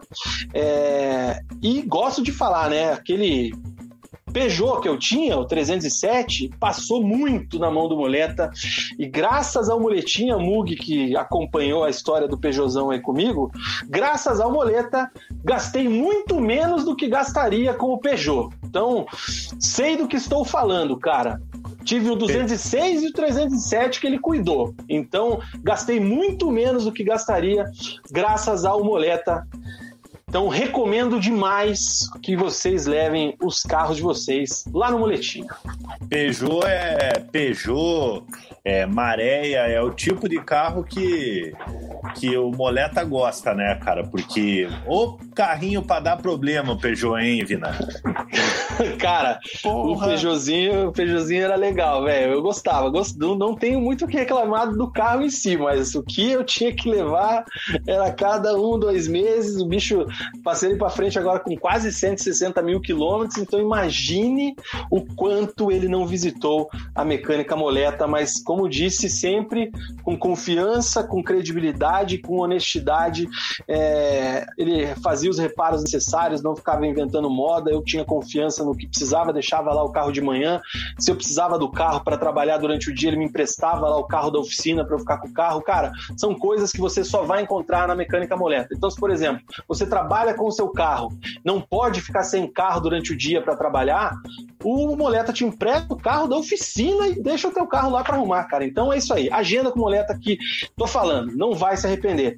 E agora, cara, eu vou falar que eu esqueci de uma coisa muito importante. Eu esqueci de lançar o sorteio da análise eletrônica lá dos componentes eletrônicos que o Moleta ofereceu pra gente. Eu vou lançar sem falta essa semana as duas revisões no Instagram do Resenha. Você segue lá e a gente vai sortear isso aí. Então você que está precisando dar uma olhada no teu carro, já fica atento lá no nosso Insta para o para essa revisão é, dos componentes eletrônicos aí que o Moleta está te oferecendo. Certo? Fechou. Um abraço aí para toda a galera. Mugi, a gente agora vai para o bloco do Alviverde do Alto da Glória, o Verdão mas antes o Luiz Correia dá aquela boa zoada que o Peugeot é uma bomba. Realmente, eu faço minhas ressalvas aí. Se você quiser comprar um Peugeot, troca uma ideia comigo que talvez você mude de ideia. É... Segundo bloco do nosso querido Preleção, número 29, aqui o programa no canal Resenha. Se você não é inscrito, inscreva-se. Se você já é inscrito, deixe seu like, ative as notificações e repasse aos amigos. Faça o canal crescer. Antes de falar do Coxa, eu quero lembrar que o programa também está disponível daqui a pouco, assim que a gente encerrar. Na verdade, acho que só amanhã pela manhã, nas plataformas de podcast, né? Spotify, Deezer, iTunes e tudo mais, através da nossa parceria com a Pacundê, que segue firme e forte. Você que não está acompanhando agora, não poderá acompanhar no YouTube gosta de escutar os podcasts através dos agregadores, o Resenha está lá disponível é, já no dia seguinte a a transmissão do programa e também tem várias outras entrevistas interessantes desde 2018, é, o 2019, o Resenha Online lá nos agregadores. Acho que já são 70 programas, alguma coisa assim. Enfim, Coritiba encerra o jejum de 10 jogos e vence o Vasco por 1 a 0 em São Januário, Mug. O time do técnico paraguaio Gustavo Morínigo, que fez a sua estreia à beira do gramado, ele que saiu no BID, teve sua licença de trabalho autorizada, é, fez a sua estreia à beira do gramado e venceu o Vascão por 1 a 0 um gol do Hugo Moura no final do primeiro tempo é, e deu aí talvez mais um fiozinho de esperança para aqueles que ainda tinham alguma, né?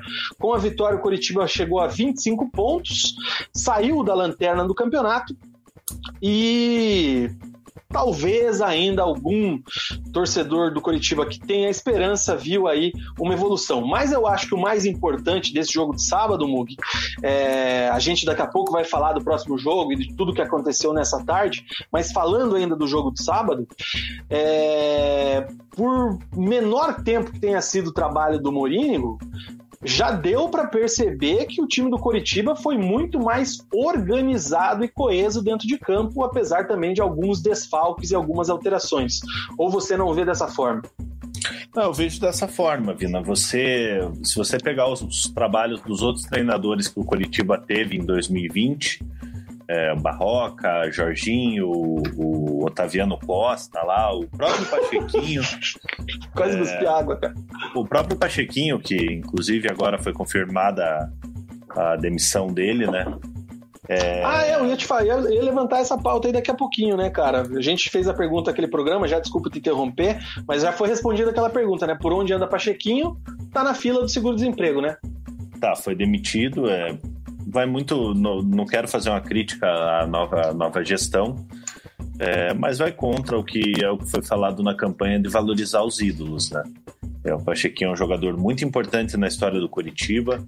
É, tudo bem, se, se você acha que ele não tem competência para continuar, É, não tem problema, demite, mas o problema é a maneira como, como foi feita essa, essa, demi, essa demissão. Mas enfim, voltando a falar do trabalho do, do Morínigo, é, você vê que o time, de fato, ele está muito mais organizado, é um time compacto, com as linhas bem definidas, é um time que ele fica devendo na, na, na parte ofensiva, até por deficiências técnicas, mas defensivamente você já consegue notar uma, uma organização, onde o adversário tem uma certa dificuldade para penetrar as, essas duas linhas ali. É, então, então tô gostando do, do trabalho do, do Morínigo por enquanto, né? É, no Atletiba já a gente já viu uma melhor organização do time. O Morínigo chegou a dar o treino durante a semana. É, ainda é cedo para fazer uma avaliação do trabalho, é, mas o que pode dar esperança para o torcedor do Curitiba é que o Morínigo ele assinou até o final do ano. É, então, independente do Curitiba se manter ou não na Série A, é, se depender do Curitiba, ele fica, obviamente. O treinador pode uma hora falar, ó, tô indo embora. É, mas ele dá uma, dá uma certa esperança, dá um alento para o torcedor do Curitiba agora nessa, nessa reta final de campeonato, porque torcida, o Curitiba não, não vencia desde o dia 31 do 10, é, na 19 rodada, ou seja, o Curitiba não tinha, não tinha vencido nenhum jogo no turno ainda, né? É, e conseguiu essa vitória fora de casa diante do Vasco. É, e dá uma, uma certa esperança para o torcedor do Curitiba. A situação ainda é muito complicada. É, o Curitiba está a sete pontos dos primeiros ali fora da zona de rebaixamento, que é Fortaleza, Vasco e Esporte. É, e o próprio Bahia, que está na zona de rebaixamento com 29 ali, está quatro pontos na frente do Curitiba, só que tem um jogo a menos. É, então a situação ainda é muito complicada. É, falando um pouco do jogo, primeiro tempo Curitiba ali, como eu falei, muito organizado, é, mas criando poucas chances de poucas chances de gol, né? É, tanto Curitiba quanto o Vasco. E no final do primeiro tempo ali o Hugo Moura é, surpreendeu, né? Numa uma jogada na, na lateral ali, a bola é tocada para o Neilton, Neilton rola para o Gumora, ele finaliza e abre o placar para o time do Curitiba. Só que antes disso, aos 29, o Henrique, lateral esquerdo do Vasco, deu uma cotovelada no Sarrafiore e acabou sendo expulso. É, o que, de certa forma, ajudou o Curitiba, né? É, e no, no, final do primeiro tempo ali, é, aos 48 do, do primeiro tempo, Curitiba já, já vencendo por 1 a 0 o Wilson fez uma baita de uma defesa. Se aquela bola entra ali, o jogo poderia ser outro. O Vasco voltaria com outra postura no segundo tempo. Curitiba também voltaria com uma postura diferente, talvez de insegurança, de medo.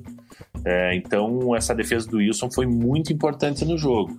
No segundo tempo, Curitiba é, sentou na bola, né? É, ficou esperando o Vasco, não, não atacou. O Curitiba deu um chute ao gol no, no segundo tempo com o Luiz Henrique, com o Luizinho, é, que inclusive entrou no, no jogo. Fez uma fumacinha e, pela ponta esquerda ali? Fez, e há de se ressaltar a atuação do, do Biro e do, e do Natanael. Natanael jogou na lateral direita, porque tinha o desfalque do, do, do Mailton, e o Biro na lateral esquerda mais uma vez. O Biro, que o Jorginho quase queimou ele contra o Grêmio lá, tirou o menino no primeiro tempo ainda. Os dois foram muito bem. É, inclusive no final do jogo, ali nos últimos 10 minutos, o Vasco fazendo uma pressão danada no, no Coritiba.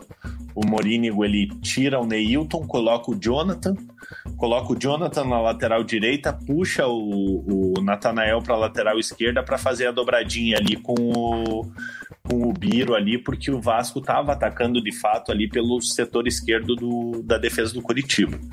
É, então, os dois foram os melhores em campos, na minha, na minha opinião, e o Wilson também, obviamente, né?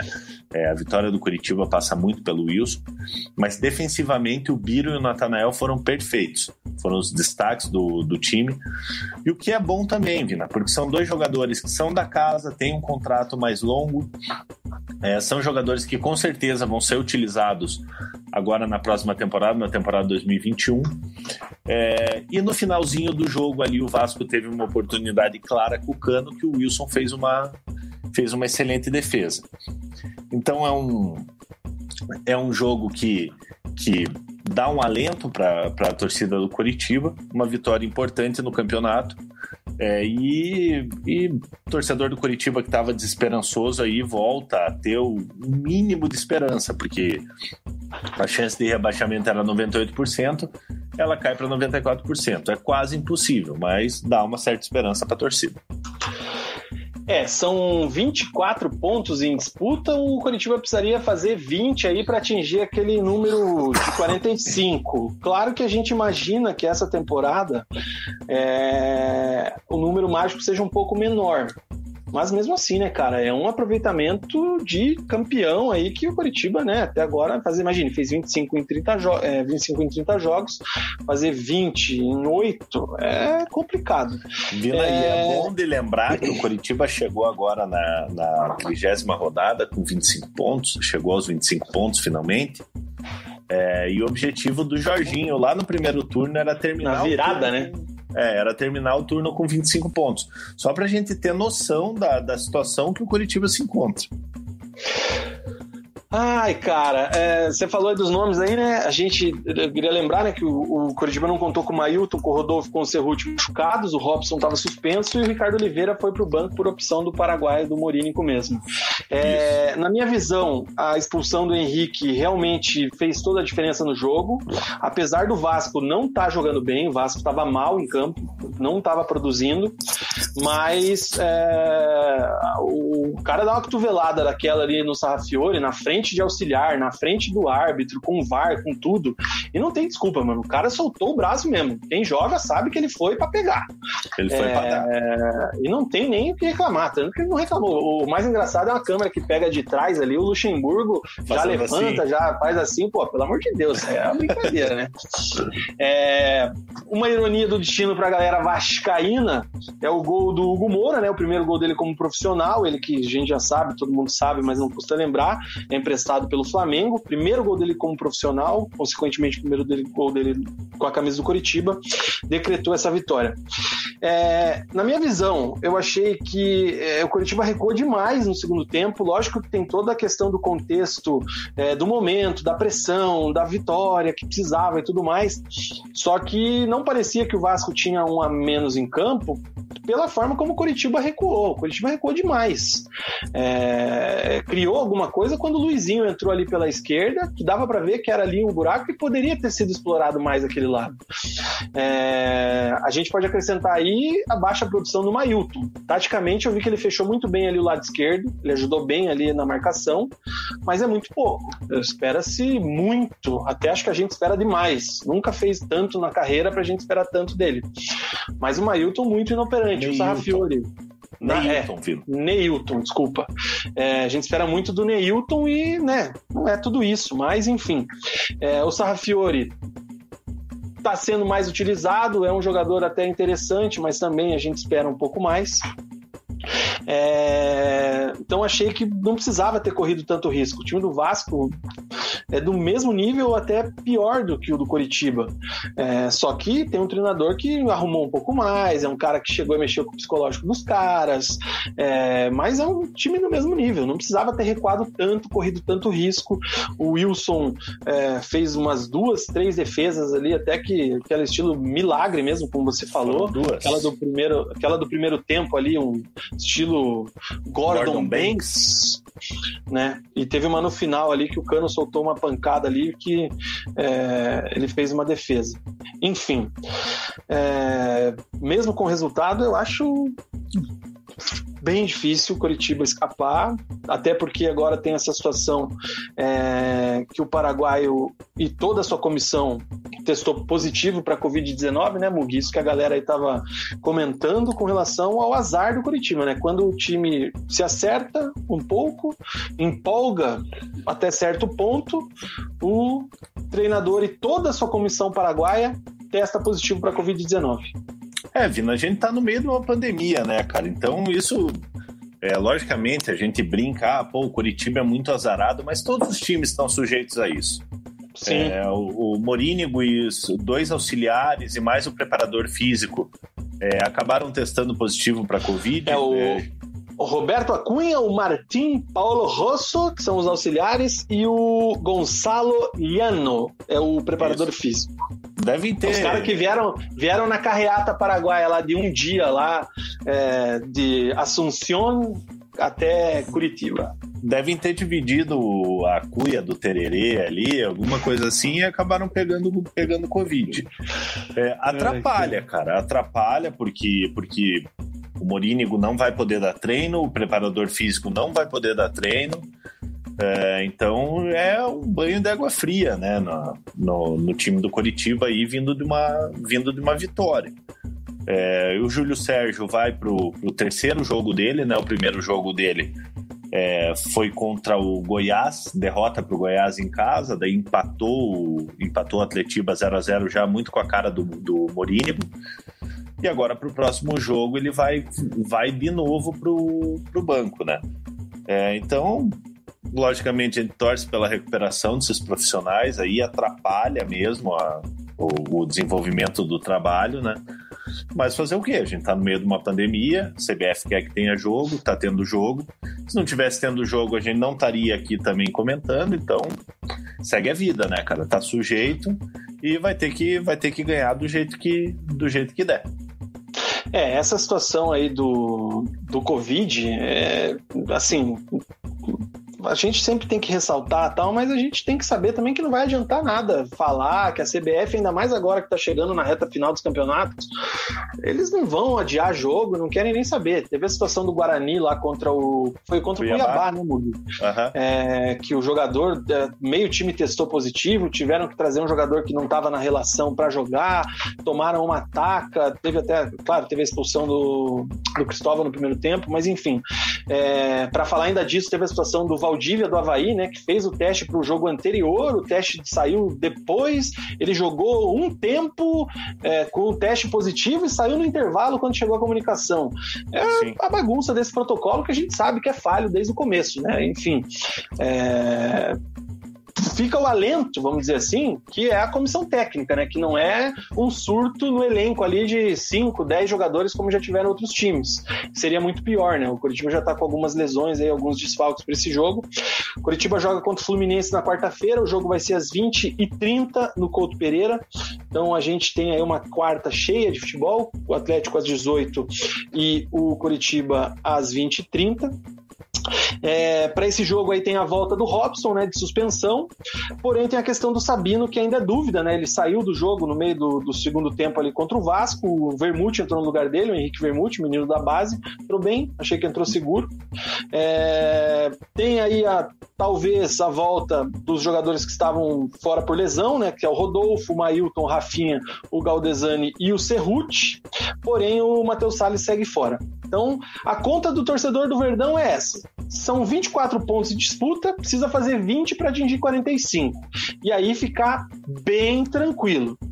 Mas a gente sabe que é bem difícil, porém talvez vai que embala, né? Tem gente que tem aquela fé inabalável e ainda acredita que pode haver um milagre, ainda mais depois de tudo que aconteceu nesse fim de semana. É, Vina, eu acho eu acho praticamente impossível, de verdade, cara. É, o Curitiba ele venceu seis jogos em 30, cara. É, você é muito pouco, né? É, você engatar uma sequência aí que seja de. O Curitiba tá com 25 que, que ganhe 6. 6 de 8. Vai ganhar 6 de 8 jogos para chegar a 43 ali e ainda correr o risco de, de cair. Então, então, essa reação aí de vencer o Vasco, ela é tardia, cara. É, os outros é. times ali também estão desesperados, outros times vão acabar pontuando também. É, então, então, acho que a situação do Curitiba é, já está praticamente definida. É, logicamente que faz bem para o torcedor uma vitória fora de casa, você vê que, que deu uma melhorada.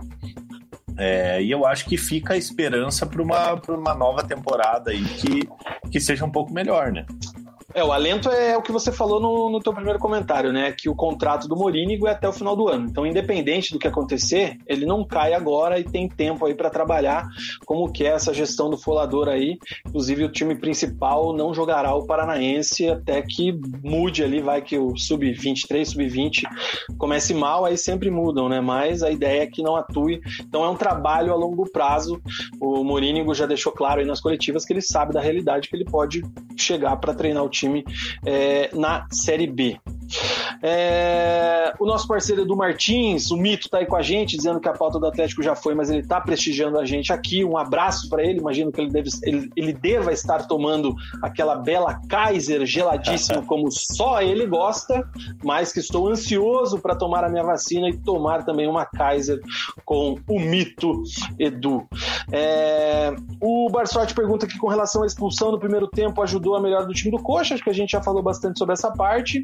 O Luiz Correia diz aqui que se ganhar as seis próximas de 1 a 0 ótimo, mas que para ele acha que o Morínigo chegou tarde demais, não dá para se salvar. O Alex Fernandes diz aqui que o time do Vasco é pior que cagar de jaqueta. Realmente, cagar de jaqueta é muito ruim, assim como cagar de terno, cara, de paletó também. Cara, cara cada coisa que a gente já passou. Terno. Cara, já passei uns apertos na época que trabalhava no banco lá. Meu amigo, embaçado, cara. É, às vezes tem uns banheirinhos que tem aqueles é, ganchinho, aí você só chega, dá um jeito, pendura e seja o que Deus quiser.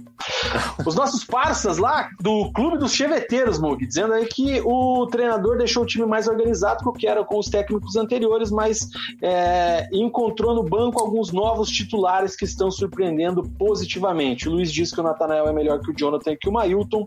O Vitor Diz aqui que pelos cálculos deles, dele, e também avaliando a situação na tabela, na visão dele são 15% de chances de escapar. Caso ganhe o próximo jogo, as chances aumentam. Ele pede pra gente falar das defesas do Wilson, a gente já falou bastante. O Wilson vem fechando o gol, vem muito bem. Aquela questão que a gente fala de ter uma polarização. Tem muita gente que não gosta é, do Wilson, queria o um Muralha. Cara, o Wilson é um dos poucos destaques desse time do Atlético, do Coritiba. Se o Wilson não tivesse nessa fase que ele eu acho que o Curitiba estaria numa situação muito pior. Acho que o Wilson conseguiu salvar aí alguns gols aí do, do Curitiba, de levar alguns gols. O Alex conclui aqui dizendo que a comissão técnica pegou o Covid, fica fora contra o Fluminense, agora que ensaiava uma reação, se o Curitiba contratar o Anão, ele cresce. O Paulo Andreola diz que o Luxemburgo deve estar tendo pesadelo até agora com o Curitiba, pois derrubou ele do Palmeiras e segurou o Vasco na briga pelo rebaixamento. É verdade, né, cara? A gente teve aquele 3 a 1 do Coxa no Palmeiras, no Allianz Parque, jogo que derrubou o Luxemburgo Derrubaram, a, né? Ma a maior prova da história do futebol, se você ainda tem dúvida que isso acontece, você pega esse jogo e pega o que o Palmeiras fez depois com o português agora. Você vai ter certeza, você vê, daí se você ainda tem alguma dúvida que os boleiros derrubam o treinador quando eles querem, aquilo ali é a maior prova. Tomou três do Coxa em casa e depois, hoje, por exemplo, meteu quatro no Corinthians, está na final da Libertadores, final da Copa do Brasil, enfim. É... O Clube dos Cheveteiros diz aqui que até agora sem gols, mas vai que na última rodada o Ricardo Oliveira faz o gol da permanência na Série A. Vão até fazer entrevista especial sobre ele no Esporte Espetacular e dá-lhe mais vezes 1 a 0. Cara, eu tenho um pouco de pena do Ricardo Oliveira, cara, porque na situação dele, questão física, ele precisaria de um time que criasse mais, né, para ele ter chance. Que jogasse para ele. Eu não lembro do Ricardo Oliveira perder gol. Eu acho que não, ele perdeu um gol, agora não vamos lembrar o jogo, que talvez você me lembre. Então, meio que um lance na pequena área que ele finalizou, foi bem no começo da chegada dele. É, eu acho que foi o único gol assim que eu lembro que ele perdeu. Fora isso, cara, ele só corre, ele não, não pega na bola, coitado. Então tem um, um pouco de pena ele... dele. Teve um jogo que ele tentou cavar também. É, mas, Vina, falando, voltando a falar do Curitiba, cara, o ponto positivo aí é a utilização dos atletas da base. É, porque a gente vem falando, em caso de, de, um, de um, eventual rebaixamento aí, é, a gente não, não vai ter dinheiro para trazer jogador de balde. É, então você Sim. pega os jogadores ali como o Vermute, o Sabino provavelmente vai embora, você pega o Vermute, você pega o Biro, é, o Natanael ainda está um pouco cru, Matheus Bueno, é, o próprio é, Luizinho, é, são jogadores que vêm sendo utilizados. É o que eu pedi ali atrás, quando o Curitiba meio que definiu esse, esse, esse rebaixamento aí, né? Que, que tomara que consiga reverter, de utilizar esses meninos aí já pensando no, no próximo ano. E a gente vê que um time bem organizado você consegue arrancar algumas coisas desses jogadores. É, o Matheus Bueno é um jogador que tem um bom passe, tem um bom chute. Então são jogadores que podem ser muito importantes na, na próxima temporada aí e podem formar uma espinha dorsal para o Curitiba. A galera tá completando aqui que aquele gol que eu falei foi contra o Inter, realmente, aquele jogo que foi 2 a 2 né? Foi. Teve a, a expulsão daquele, daquele lateralzinho lá do Inter que pisou o no Heitor. Robson, né? O Heitor. É... Então, naquele jogo, realmente, o Ricardo Oliveira. Então, na minha lembrança, esse foi o único gol perdido pelo Ricardo Oliveira. Ô, Vina. Mas eu concordo com você, Mug. Diga. Agora que eu vi aqui, a primeira vez que eu vejo o Stan aqui na, na nossa live, ele é parceiro lá do Twitter também, mandar um, mandar um abração para ele. Ele está dizendo aqui que depende muito do próximo jogo aí com relação a esse, essa esperança de acesso, né, cara? É, o Daniel tá dizendo que não dá mais pro Coxa não, ganhar 5, 6 e 8 é muita coisa. O Bruno lamenta aqui que o Atlético jogou contra o River sem um monte, infelizmente, vida que segue não dá para reclamar. A torcida atleticana ainda remói um pouco essa, aquela, aquela eliminação pelo River, né? O Matheus diz que o Neilton fez um bom jogo, mas parece que ele precisa do treinador para gritar na orelha dele os 90 minutos. Visão do Matheus, a gente respeita. Eu, eu acho que eles fez bem a parte tática, fechar aquelas linhas ali, como o Mug falou no começo. Agora, ele teria que ser um ponto de desequilíbrio e, na minha visão, está devendo um pouco. O Clube dos Cheveteiros pergunta aqui com relação ao Pablo Tomás, Mug. O que, a gente pode esperar dele? Se, na nossa opinião, a bola que não chega ou ele que ainda não está pronto para o profissional. É eu vejo o Pablo Tomás com um futuro certo, um pouco promissor. Eu acho que ele é um pouco, vou lembrar aqui do Igor Jesus. Eu acho que o Igor Jesus, os dois eram atacantes, é um pouco diferente ali as características, mas eu vi o Igor Jesus um pouco mais preparado. Também jogou muito mais, né, antes de ser transferido. É... Mas eu acho que o Pablo Tomás é um cara interessante, é um cara que pode servir aí para o elenco. Não é atacante para ser titular da Série B, muito menos para uma eventual Série A, se o milagre acontecer acontecer, mas é um trabalho que essa gestão aí prometeu que vai valorizar mais essas, esses garotos da base que vêm sendo queimados atrás de transição, de transição. Eu ainda acho que é interessante, mas é mais verde que o Igor Jesus ainda na minha visão.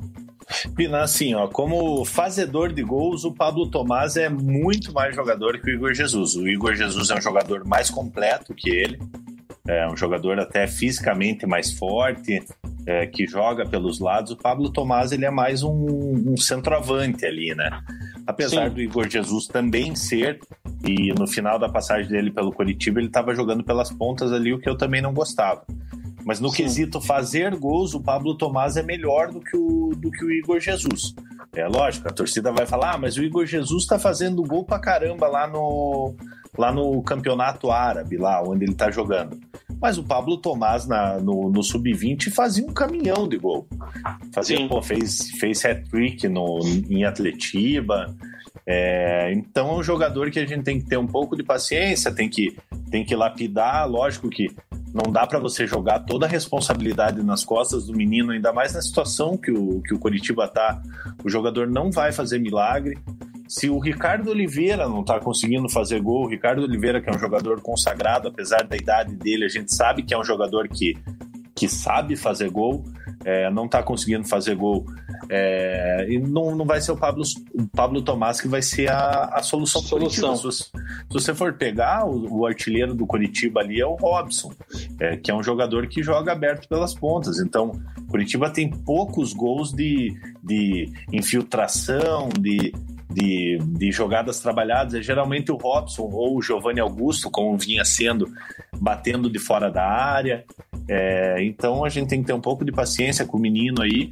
Eu acho que ele pode ser útil ali no, no numa Série B, numa eventual Série B. É, Para a Série A, obviamente que ainda ainda está muito cru, mas eu acho que é um jogador, é um jogador que eu vejo com, com bons olhos, apesar de ainda estar tá devendo no profissional. O, eu, eu, lembro que o Igor Jesus é dois anos mais novo que o Pablo Tomás, né? O Igor Jesus, ele é de 2001, ele tá com 19 anos, e o Tomás já é da geração 99, já tá com 21, faz 22 esse ano. Então, na teoria, teria que estar tá um pouco mais pronto, né? Mas realmente é, puxei essa comparação aí, porque para mim o Igor Jesus era um pouco injustiçado por uma parte da torcida, cara. Acho que ele tinha talento e saiu meio que pela porta dos fundos aí. Claro que também pela questão da gestão anterior, que teve que vender ele para pagar aí as rescisões e tudo mais, né, cara? Vina, tem um comentário ali do, do João Vitor Alves. Se pelo menos o Pablo Tomás corresse, mas nem correr ele consegue. Tá na é, tela. João, João, eu entendo o teu posicionamento, mas o Pablo Tomás ele é um centroavante, cara. É, ele não é um atacante, ele não é um ponteiro, um jogador de ficar saindo da área. É, então ele é aquele típico camisa 9. Se ele ficar saindo da área e o, e o time trabalhar a jogada, ele não vai estar tá lá para finalizar. Então, então, quando você joga com o centroavante, você tem que criar é, jogadas para esse centroavante. É, então, eu acho que não cabe ao Pablo Tomás ficar, ficar correndo e ele pode ali atrapalhar uma saída de bola, marcar um zagueiro, é, mas ele, como centroavante, ele não tem que ficar buscando o jogo. Quem tem que levar a bola para ele é o meio-campo. É, e até não é muito do, do, perfil desse time, pelo menos não foi nesse, nesse sábado, aquele time que aperta a saída, que marca alto, né? Como eles gostam de falar agora, é, de pressionar todo mundo lá na saída, né? Teve, teve um lance, só que daí já estava fora, que foi o próprio Ricardo Oliveira que pressionou, acho que era o Erley, né? É, que roubou uma bola, ou foi o Castan? Foi o Leandro Castan. Leandro, Leandro Castan, né? perdeu a bola. Uhum. É, e o Ricardo Oliveira conseguiu roubar ali, quase chegou, né, cara? Talvez se fosse o Ricardo Oliveira de uns seis anos atrás, ele tinha chego antes do, do goleiro. Falando em goleiro, você achou que o Fernando Miguel falhou no gol do Gumora, não? Não, não achei. Achei que foi uma, um chute no canto ali, cara. Acho que foi mais mérito da, da finalização do, do Gumora do que, do que falha dele. É, o Andréas está pedindo para eu mandar um salve para a galera de Pinhais, fronteiraça com o bairro Alto, BA Louco. Um abraço para a galera de Pinhais. Lembro que joguei muita bola na canchinha ali da, do Conjunto Áquila, quando era de areia, lá nos anos 90, ali por 99, 2000 né? Joguei ali, ganhei o jogo e tive que sair correndo, que senão ia apanhar dos caras ali. Nos anos 90 era louco, hein, cara? Hoje em dia era, a pracinha do Vilela, cara, ali no, no conjunto Áquila ali. Um abraço pra galera de Pinhais.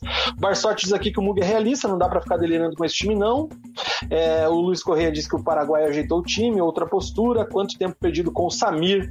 Agora temos diretoria. Ele concorda que ele completa, dizendo que o Wilson muito muito melhor que o Muralha. A Monique Fernandes diz aqui que o Ricardo Oliveira não pode fazer o gol da permanência, senão vão renovar o contrato por gratidão. Eu vou dar uma. uma vou discordar dela, porque quem fazia isso já não tá mais no clube, né, Mug? A gente espera que renovações por gratidão no Curitiba não aconteçam mais, né? É, Samir Namur é, graças a Deus, é, é passado no, pro, pro Curitiba. O Samir, ele tá é, onde ele tem que estar tá como torcedor fanático que é. Mas, infelizmente, como, como presidente, foi, foi horrível para o clube. A gente, a gente ainda está colhendo frutos do que do, do, do, do, trabalho do Samir, né? E vai um tempo do, do, trabalho do Samir e de outros presidentes também, anteriormente ali, o, o Bacelar. Então vai um tempo ainda para o Curitiba conseguir se recuperar desses, desses péssimos trabalhos. O Luiz Correia diz aqui que o Pablo Tomás não tem condição, na opinião dele, não joga nem na Série C, e ele completa que o Igor Jesus era muito, mas muito melhor que o Pablo Tomás. O Igor é um jogador, um jogador muito mais completo que o, que o Pablo Tomás. Sim. É, o que eu quis falar é que o Pablo Tomás, no quesito finalização, ele, é, ele tá um pouco acima do, do Igor. O Vitor diz que o Coritiba está na fila gigante por um milagre e só time do Paraná tem de monte nessa fila. É verdade.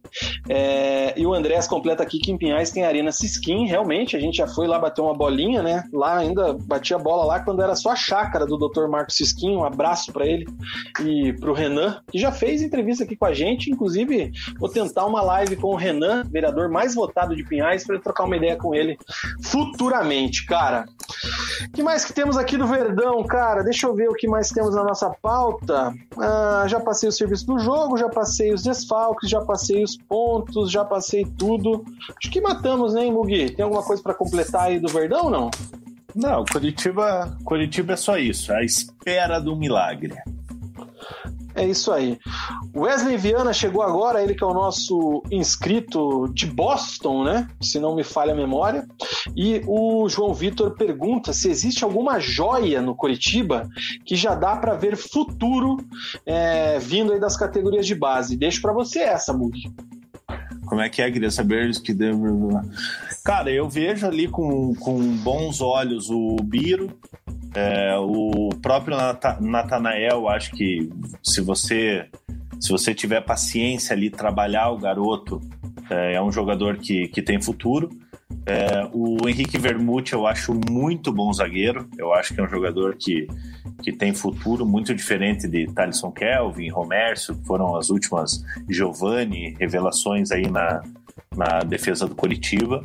É, e um jogador que eu gosto muito é o Matheus Bueno, cara. Eu acho que ele. É, boa parte da torcida pega muito no pé dele ainda, é, mas eu acho que é um jogador aí que, que pode, pode render bons frutos para o Curitiba, tanto dentro de campo como numa futura transfer, transferência. É... Tem a notícia do Thiago Mel, né, cara, que foi convocado e vai atuar na seleção feminina, né, de futebol, pela Pia Sandhaj. Sandhaj. Ele é o preparador de goleiros aí da, da seleção, né, um reconhecimento para ele, que já está aí, acho que há dois, três anos no Curitiba, né. É, vai é, conciliar as duas funções, né? Ele não sai do Curitiba para atuar na seleção. É, cara, o, a galera do Clube dos Cheveteiros pergunta aqui uma pergunta boa com relação ao futuro de alguns profissionais, né? O Pachequinho saiu, foi confirmada, mas ele pergunta com relação aí à situação do Reginaldo Nascimento e do Edson Borges.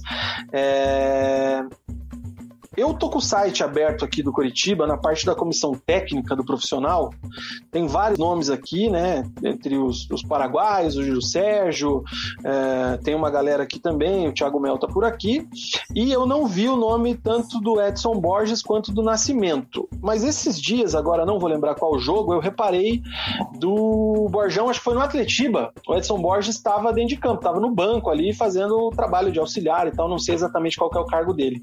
Mas não tem uma resposta para a dúvida da galera aí, Mugi. O que, que você tem a dizer?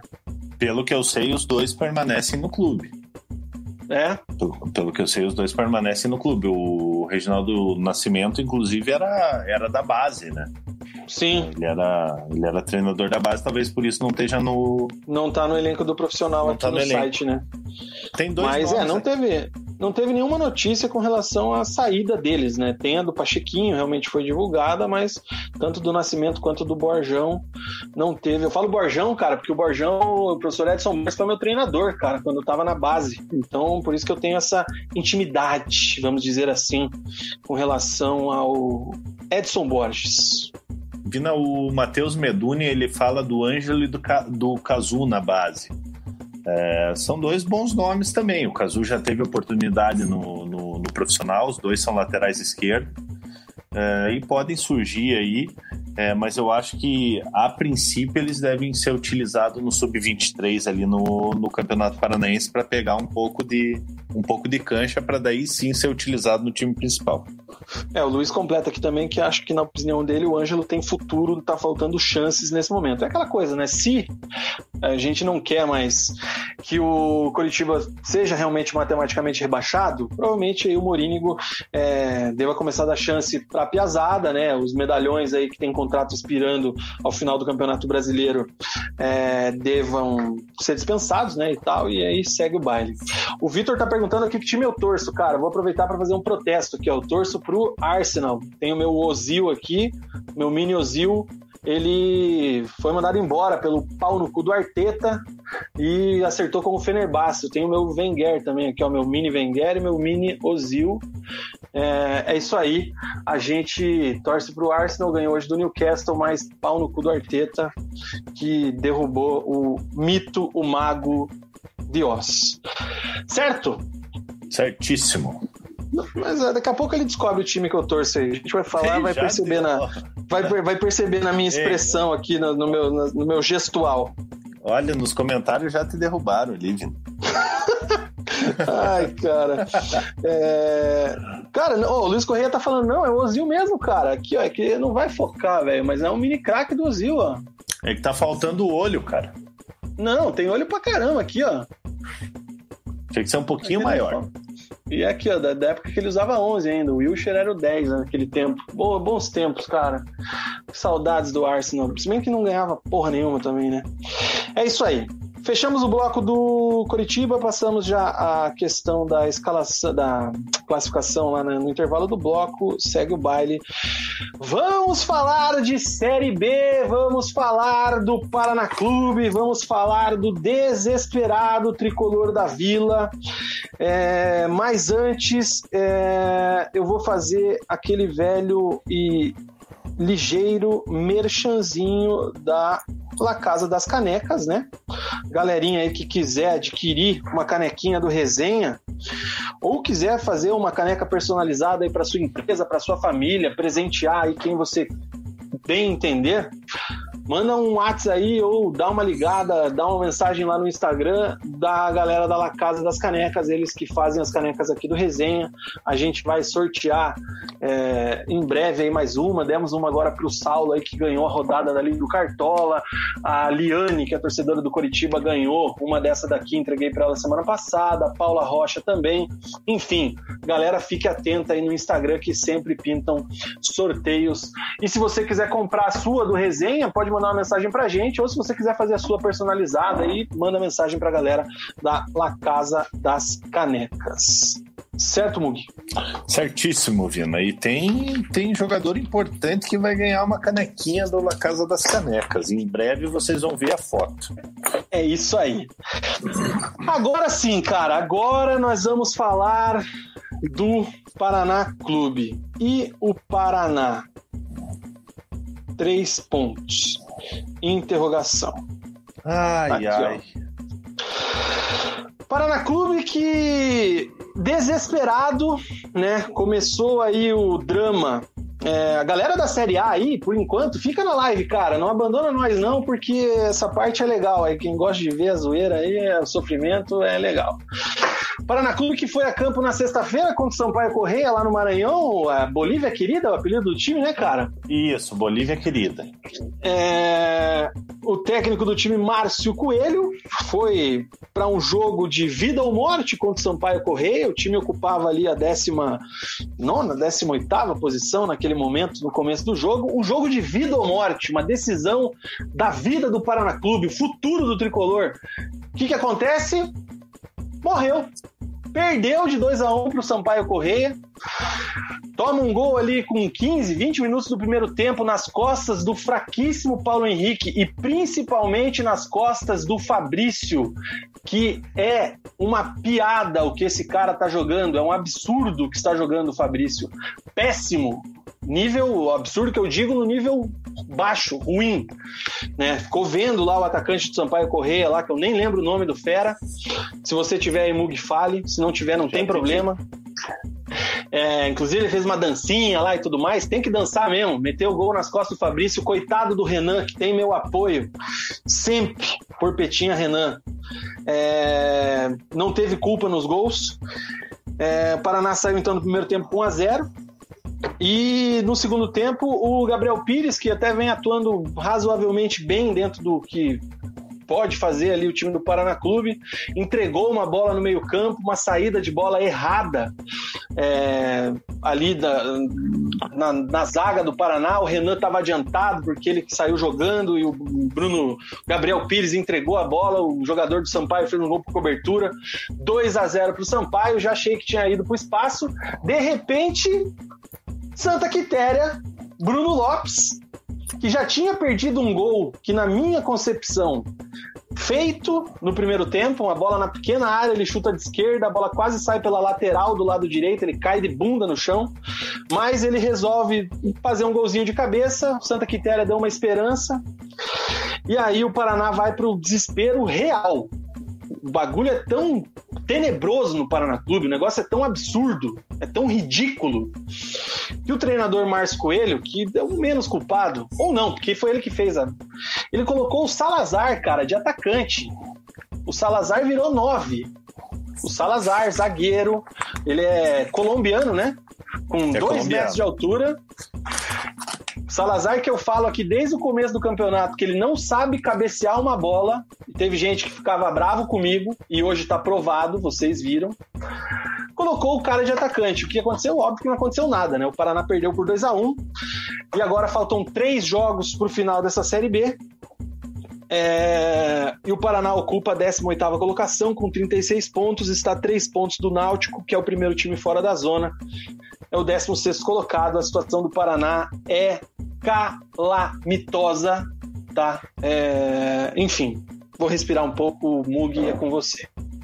Vina, a situação pra lá de preocupante do Paraná mesmo, cara. É, obviamente você jogar fora de casa é complicado, ainda mais num calor danado que faz lá em, em São Luís do Maranhão. É, e você pega o time do Paraná ali, o, o Santa Quitéria ali, ele é, ele é esforçado, tudo, mas longe de ser um jogador do, do nível do Paraná Clube, do, do nível de Série B. É, é um jogador que já tem uma idade avançada, é, fez carreira fora do Brasil, é, apesar de ter feito o gol, você, mas você vê que é um jogador que não, não tem como. E ainda falando dele, é, quando estava 1 a 0 pro, pro Sampaio, é, teve um pênalti pro Paraná, na minha opinião, que o, que o Bruno ele, ele dá uma cavada e o, o zagueiro do Sampaio ele ajeita a bola com a mão ali. Na minha opinião, foi pênalti, poderia ter Paraná poderia ter feito o gol de pênalti ali, um a um, poderia mudar o jogo. Mas como um todo, é, o jogo do Paraná foi, foi muito ruim. É, para você ver a carência do, do time do Paraná, você usar um jogador como, como Salazar, como centroavante, é, tudo bem que o Márcio Coelho tentou e tal, é, mas, cara, pelo amor de Deus, o, o- você utilizar um jogador como ele, como, como centroavante, mostra o desespero que, que você está enfrentando, né? Ele sacou o Fabrício para colocar o Salazar. Na hora que ele sacou o Fabrício, eu falei: ah, o Fabrício deve ter sentido alguma coisa. é, Ou tava não mal faz- mesmo, né? Que Foi por É, isso que ele tava- tirou, acho que também tava mal. O, o Fabrício ele tá mal já faz tempo já, né? Ele tá Muito lento, tempo. é, ele tá lento, ele quase fez um pênalti. É, Exato. no- na entrada da área ali, ele deu um carrinho completamente irresponsável. Se tá 50 centímetros para frente, era pênalti pro, pro Sampaio. É, então o Fabrício, Fabrício vem muito mal também. É, teve o desfalque do Bressan, né? Que estava com desgaste muscular, entrou no segundo tempo, não conseguiu também Não agregou criar o- oportunidades para o Paraná. É, e é ruim para o Paraná, né, cara? O Paraná vinha de uma vitória diante do CSA que, que deu uma esperança pro, pro Paraná, acabou derrotado pro Sampaio, só que deu, acabou dando sorte, né? Porque a Ponte ganhou do, ganhou do Náutico, o Vitória empatou em casa com a Chapecoense, o único dos concorrentes que venceu e venceu bem, vem mostrando uma, um poder de reação maior, foi o Figueirense, que meteu 3 a 0 no Brasil de Pelotas, que já não quer nada com, no campeonato. Então o Paraná tem agora o Cuiabá, o Oeste e. É o Oeste, né, que pega. Paraná, Isso, do é- Cruzeiro. é Cuiabá, Oeste e Cruzeiro. É, o Oeste Exato. já está rebaixado, o Cruzeiro já está de férias, né? Porque é, já se livrou do rebaixamento praticamente. É, e provavelmente na última rodada deva usar um time completamente alternativo ali. É, só que pega o Cuiabá amanhã, o Cuiabá precisando da vitória para garantir de vez o acesso. É, então, então o Paraná vai muito pressionado para o jogo de amanhã. Uma derrota amanhã é, pode gerar um desespero enorme no Paraná. O Paraná ainda está numa situação ali. Você abre a, a tabela de classificação aqui da, da Série B. É, o Paraná, se ele vencer e o Náutico é, o Náutico ou Vitória, o Náutico e o Vitória perderem, o Paraná ultrapassa esses dois, igualando o número de pontos. O porquê? Porque o Paraná iria para 10 vitórias. Então o Paraná ele tem, enquanto Vitória tem oito e o Náutico tem nove também. É... Se, a galera, se a galera topar, Mugi, esses dias eu tava brincando aqui, é o, o grande GE, né, ponto Globo, que a gente sempre usa aí, tem esse belo simuladorzinho aqui, ó, não sei se a galera consegue ver bem aí, mas eu acho que dá pra gente, depois eu dou um zoom aqui. É, o, qual que é o resultado que você falou que vai acontecer aí na rodada? Ó, os jogos que interessam pro Paraná que é CRB e Figueirense, cara. É... O, Figueirense, o, o, Figueirense, o, o, Figueirense aqui, deixa eu abrir minha tabela aqui, o Figueirense o, tá o Figueirense tá em, também. É, tá em crescimento. Eu acho que tem chance de uma vitória nesse jogo amanhã. O jogo é amanhã é. lá no Rei Pelé. Eu vou te falar, para o Paraná sair da zona de rebaixamento nessa rodada, o Paraná precisa vencer o Cuiabá e torcer para dois dos três perderem. Ou Figueirense, ou Figueirense, Náutico e Vitória. O Paraná vencendo o Cuiabá e dois desses perdendo, o Paraná sai da zona de rebaixamento pelo número de vitórias. Porque o Paraná vai para 10 vitórias. E os outros oh, times mas... não Pode eu falar. acho que o Náutico, o Náutico vence o Oeste. Tô colocando aqui em paralelo, tá? É, não é o que eu acho que vai acontecer, porque para mim o Paraná não ganha amanhã do Cuiabá, tá? Tô sendo bem claro. É, para mim o Paraná não ganha do Cuiabá amanhã. O Cuiabá precisa vencer o Paraná amanhã para ficar mais perto do acesso, para é, se garantir junto com a América e com a Chape. Então, na minha visão, o Cuiabá amanhã vence o Paraná Clube. Se tomara isso não aconteça, tomara que o meu vídeo gire todos os grupos de WhatsApp e me xinguem muito no Twitter, que eu vou estar tá dando risada internamente, feliz e talvez é, ansioso e esperançoso com o resultado. Mas para mim, o Paraná não vence o Cuiabá amanhã. Tô falando com aí todas você as pega, Aí você pega aqui, Guarani e Vitória. O Guarani tá de férias já. O Guarani também não tem mais chance de acesso e também não tem chance de cair. É, pega, você acha que pode acontecer? Então você acha que o Vitória pode ganhar amanhã? Pode, pode acontecer. O Vitória com certeza vai mais motivado do que o Guarani para esse jogo. É, mas logicamente o Paraná tem que torcer pro tem que torcer pro Guarani. E o Figueirense pega o CRB, o CRB que também está de férias e o Figueirense com a, com, que vem no então, amor, aí. Então, assim, ó, eu coloquei aqui, e a galera que está nos comentários pode mandar aí também, que a gente vai atualizando junto aqui. Coloquei essa vitória do Paraná pro, é, em cima do Cuiabá, o Náutico vencendo o Oeste, que eu acho que não tem como o Oeste ganhar do Náutico. É, o Náutico ainda está lutando, o Oeste não está mais. CRB ganhando do Figueirense, joga fora e tal, Figueirense, então, né? E uma vitória aí do Vitória em cima do Guarani. Coloque uma vitória do Guarani em cima do, em cima do Vitória, ó, vamos lá. Mas, ó, pera. Com essa combinação aqui, mesmo o Paraná ganhando amanhã, o Paraná ainda tá na zona. Tá, aqui, então décimo nono. Coloque isso, isso lógico, eu tô, tô, eu tô colocando 1x0, não tô colocando 3x2, 5x4, 1 mil a 0, porque não, não tem como saber. Só pra gente ver a pontuação. Aí, Agora... claro, se o, se o Guarani vence o Vitória, aí a coisa muda de figura, o Paraná sai e vai para 16, mas todo mundo fica com 39 aqui, ó. Paraná, Figueira e Vitória é isso que o Paraná vai ter que torcer, né? E o Paraná ele abre a rodada, né, Vina? Você pega aqui, ó, o, o dos times que estão disputando com o Paraná, o Figueirense joga na terça, só que o, o Vitória e o Náutico jogam na, jogam na quarta-feira. É, então, Paraná, se conseguir uma vitória diante do Cuiabá, na quarta-feira vai ter que ficar torcendo contra esses dois times aí. O Paraná é. amanhã é. vencendo, o Paraná vencendo amanhã o Cuiabá, ele sai provisoriamente da, da zona de rebaixamento. Tá? E é, eu, ele vai ter que torcer contra os dois times. Não, não necessariamente. É isso que a gente tá falando. Se o Paraná, o Paraná para sair amanhã, tem que ter combinação. O Paraná não sai amanhã só com a vitória. Vina, mas aí que tá. O que eu tô te falando é que os jogos do, do, do Vitória e do Náutico são na quarta. Entendeu? Ah, não, então... mas aí é, aí é ouro de tolo, né? Daí é o cara que quer se iludir mesmo. Ah, não, meu time tá não, fora se... da zona, tá? Mas no dia, seguinte você tá na zona de... de novo.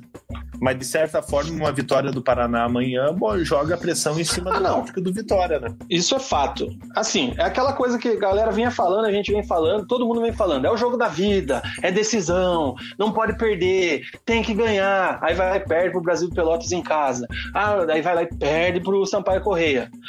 Amanhã, na minha visão, na minha concepção, é o último jogo da vida do Paraná nesse campeonato da Série B. Se não ganhar amanhã, mesmo o cara mais confiante, mais esperançoso, mais positivo, desculpa, cara, não vai escapar. Então Só amanhã é o jogo, amanhã é o jogo da vida. Não tem. Né, né? Cara, eu tenho uma simulação na minha cabeça. Eu mandei para alguns amigos que o Paraná cai ganhando os três jogos porque eu não acho um absurdo algumas, algumas combinações ali. É, é mas, também, mas, também, mas também tem gente que conseguiu fazer que o Paraná escape ganhando apenas um jogo. Então, é aquela coisa, aquilo ali é puro chutômetro, né? É, mas é, eu vejo algumas coisas assim, por exemplo, eu, eu, eu acho que o Figueirense deve ganhar do CRB amanhã entendeu? É, o Figueirense está numa crescente. Então eu vejo que deve ser uma realidade isso aqui. Não vejo o Paraná ganhando do Cuiabá. Eu vejo o Paraná ganhando do Oeste e vejo o Paraná possivelmente ganhando do Cruzeiro. E eu acho que com essas duas derrotas o Paraná vai cair do mesmo jeito. Mas enfim, deixa eu dar uma moral pra galera que tá comentando aqui, porque tem bastante gente comentando. E aí eu já vou, deixa eu jogar de volta aqui a tabela de classificação pra gente passar rodada e tudo mais. É... O Bruno já tá dando uma cornetada aqui com relação à minha expressão, quando a gente falou do Paraná. O André pede pra gente trazer os Celotas aqui falar do Paraná. Já veio, veio aqui, mas deve voltar em breve, porque eu gosto dessa resenha. O resenha de boteco é isso aí. A Carol Borges tá com a gente, pergunta se agora é a hora que ela começa a chorar. Eu acredito, na verdade, que ela tá chorando faz tempo, mas agora que ela dá aquela chorada mesmo. É, o Wesley pede um abraço pra galera lá de Boston, um abraço para ele lá. O Luiz Correia, cara, ele tá dizendo aqui que os times lá debaixo da Série B tinham começado a ganhar para derrubar o Cruzeiro. Cruzeiro. Ele mora em Minas Gerais, está acompanhando a gente aí, ó, desde 2017. Ele mora lá e os caras eram muito arrogantes agora estão não pagando fala essa frase, Não fala essa palavra, Luiz. fala essa os palavra. arrogantes.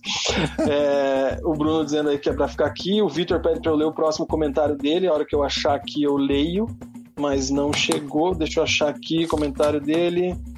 Vamos lá, vamos lá, vamos lá. Cara, não achei teu próximo comentário aqui, Luiz. Vitor, desculpa. É, a Carol fala aqui que o Fabrício, além de fazer a cagada, ainda foi reclamar depois. Ridículo. Exatamente, cara. Você vendo o Fabrício jogar, você vê a que ponto chega o goleiro, cara. O que, que os caras fazem? Ele era o capitão do time, ele era o cara que tinha que levantar os jogadores, ele era o cara que tinha que motivar os caras, ele parece aquele jogador mais mimizento da história. Nada me tira da cabeça que os principais líderes desse elenco fizeram o que fizeram com o clube para estar nessa situação. Quando caiu o Alan Al, quando chegou o Micali, apesar daquela declaração infeliz do Micali dizendo que precisava de reforços para jogar, as cabeças do time naquele momento fizeram o que fizeram com o Paraná na passagem do Micali. Fabrício, Renan Bressan, Meritão, Paulo Henrique, a queda de produção desses caras é notória e para mim tem a ver com a parte extra-campo. E aí a gente já falou aqui de Palmeiras e Curitiba, por exemplo, para bom entendedor, meia palavra basta. O Jean eu não coloco tanto, porque o Jean é um pouco mais novo. Eu acho que o Jean talvez foi no embalo, mas ele não seria capaz de puxar essa galera. Agora, Fabrício e Bressan, como referências técnicas, como jogadores com a carreira que tiveram e com, a, com o campeonato que vinham fazendo, eles tinham a obrigação de ter uma postura diferente. Para mim, não tiveram, tanto dentro de campo quanto fora dele. Final, o Ventura ele fala ali que ele tirou o Fabrício para não, o Fabrício não ser expulso. É, ele tirou o Fabrício aos 74 menos 15, vai dar aos 30 minutos. Ele Sim, tira, depois, depois do carrinho. Exatamente Isso, depois do carrinho. Depois do carrinho. Eu entendo, só que o Fabrício ele tá suspenso pro próximo jogo já, né? É, tomou o terceiro amarelo, amanhã o é. Fabrício não joga. É, desfalca o time, desfalca o time no momento importante. É, e a gente tem que lembrar, o Fabrício, é um, o Fabrício é um jogador que tem uma identificação com o Paraná, mas ele tá nessa reta final de Série B aí, se queimando com, com a torcida. Eu sei que não é um jogador que, que, que é, é, questionável a idolatria do, do Fabrício por, por boa parte da torcida do Paraná, mas idolatria é aquela coisa que a gente já falou, é uma coisa muito pessoal. É, a gente entende quem, quem idolatra o cara, mas para mim, um cara que é líder, que é, que é ídolo de um clube, não pode estar tá jogando nessa falta de vontade que ele está jogando no final do campeonato para Paraná nessa situação. Tanto que o Rafael Lima chegou e o Rafael Lima é titular absoluto. E o Rafael Lima a gente sabe de todas as limitações que ele tem, né, cara? É, o cara, e ele tá muito bem. Ele é titular absoluto da zaga, chegou a ser capitão do time com o Fabrício em campo algumas vezes, com o Bressan em campo algumas vezes. E é um cara que tá jogando, que tá mostrando aí que veio. E não sai mais do time, é um dos poucos aí que tá ralando a bunda no chão ali, como falam na bola. É... o Elton fala aqui que até a Nadine viu o pênalti, cara. Eu fiz essa observação no Twitter também no momento, tá? É, longe de falar que culpar arbitragem, reclamar de arbitragem, alguma coisa assim, porque na minha opinião, mesmo que ele desse o pênalti, o Paraná não ia ganhar aquele jogo. É, mas é óbvio que é uma coisa que mudaria o, o fluxo da partida. Mas foi pênalti, na minha opinião, foi pênalti, né? O Bruno Lopes dá uma cavada, ele ia tentar sair na frente, é, nas costas do zagueiro, para daí talvez isolar a bola, né? Porque não. Enfim. é, é, porque ia cair na esquerda dele, cara, e a bola ia pingar, ele ia isolar, né? Não, enfim.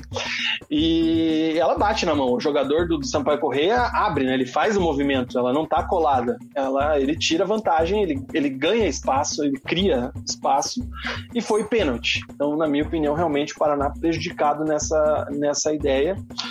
E até a Nadine viu o pênalti, né? A Nadine Bastos, comentarista do Sport TV. Então, se até ela viu, realmente foi muito pênalti. O Ventura diz aqui que essa altura não adianta falar em arbitragem nem em melhor futebol do Paraná, porque é o ônus de deixar para jogar agora. Se escapar, não vai ser por merecimento, vai ser por milagre. Concordo em partes com o que o Ventura disse aqui, porque, na minha opinião, o Paraná não está jogando agora não tá jogando o melhor futebol, tá? É a mesma merda que foi o campeonato inteiro. E sim, o que eu concordo é que se escapar, vai ser por milagre, porque não merece escapar. Tudo que é, aconteceu e tudo que essa diretoria fez, eu sempre vou reforçar que a culpa do que está acontecendo com o Paraná Clube agora é do pior presidente da história do clube, o senhor Leonardo Oliveira, o omisso. E dos seus coniventes, né? Os torcedores de verdade. Inclusive, teve notícia aí hoje, né? Não é notícia isso, né? Porque, enfim, mas gera alguma repercussão aí por parte da torcida. Tanto, a Tanto o presidente quanto o vice-presidente da torcida organizada Fúria Independente renunciaram os seus cargos, né? O vice renunciou, acho que dia 5 ou 6, e o presidente renunciou agora, ali, sexta-feira, se eu não me engano. É...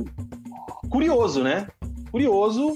O presidente, inclusive, era presidente da torcida Fúria desde 1999. E hoje o cara decidiu renunciar. Tudo não bem conheço, que nunca teve é. eleição, é. né? Desde é, então nunca teve eleição. Enfim, não sou um cara muito inteirado aí dentro do, do, mundo da torcida organizada. Internamente não sei o que acontece, não sei nem o nome dos cidadãos, cidadãos, cidadãos. Foda-se. Cidadãos ou cidadãos, Mudo? Você que é jornalista? Quase foi. Cidadãos. Tô muito puto, velho. É, enfim, os caras pediram boné também, né? Muita coincidência. O Luiz Correia não vê futuro no Paraná, sem zoeira. Perdeu todo o patrimônio, não tem categoria de base, torcida minguando, difícil ver uma salvação sem investidores que se arrisquem a comprar o clube. É... O Alex lembra aqui que, por ironia do destino, quem pode fechar o caixão do Paraná é o Alan Al, demitido injustamente pelo tricolor. Não concordo 100%, na minha opinião, não é tão injusta assim a demissão dele, mas, enfim. Já falei disso, quem quiser procura lá na época que ele foi demitido. É, o Luiz Felipe disse que o Fabrício merecia ser expulso naquela falta. Talvez o juiz é, foi um pouco por trás, né? Pegou bem cheio no tornozelo do jogador de Sampaio, poderia realmente acontecer alguma coisa aí. O Luiz fala da vingança, o Luiz Eduardo também fala da vingança do Alan Al. É, o João Guilherme diz aqui que fez uma simulação em que o Paraná escapa perdendo pro pro CSA e pro Sampaio, empatava com o Cuiabá, ganhava do Oeste o Cruzeiro e escapava. Não sabe como, mas escapava. Talvez porque você não fez a simulação dos concorrentes, aí o Paraná escapou. é... O Vitor fala, agora ele mandou o um comentário aqui que era para eu ler. Ó. Paraná Clube é um clube que ele tem muito respeito porque ele sabe mais. Nossa, peraí. Vou ler na íntegra aqui, cara. Paraná Clube é um clube que eu tenho muito respeito, mas sabe quais chances, na opinião dos feras? 72%. Mas na minha opinião são de 98%. Desculpa, mas o coxo tricolor já eram. Concordo. A Carol completa a informação que eu não sabia aqui. Ó. O Júlio renunciou dia 4, se ela não está enganada. E a renúncia que ela está esperando é a do Leonardo Oliveira realmente. Para amanhã, cara, o Paraná, para não não ficar mais legal, o Paraná tem problemas na escalação, né? O Fabrício está suspenso pelo terceiro amarelo e também o Thiago Alves está suspenso. É, Thiago Alves também que podia jogar centralizado, que ele ele é, produziria mais. Acho que ele, aberto pela esquerda, produz muito menos do que pode. Mas daí você vai colocar Mas... o Bressan aonde? No banco. Eu coloco no banco. É... Aí a gente tem, então, os dois fora. O Bressan volta ao time titular, a princípio, né? Pela questão física dele, pode ter se recuperado de sexta até terça e amanhã é o jogo da vida. Se você tá meia boca, você tem que ir pro jogo. Não tem como você ficar de fora. Então na zaga tem aí as três, os três cavaleiros do apocalipse, né? Pode ter Hurtado, pode ter Salazar ou Felipe Maia. Joga a camisa para cima. Provavelmente o Salazar pega porque ele é mais alto, mas qualquer um dos três aí para mim tanto faz. É, e na vaga do Thiago Alves, imagino que deva ter o Biteco, tá? Ou o Juninho, que é o lateral esquerdo, pode jogar ali pela ponta esquerda junto com o Jean, ou o Juninho do lateral esquerdo, o Jean lá na, de ponta, enfim.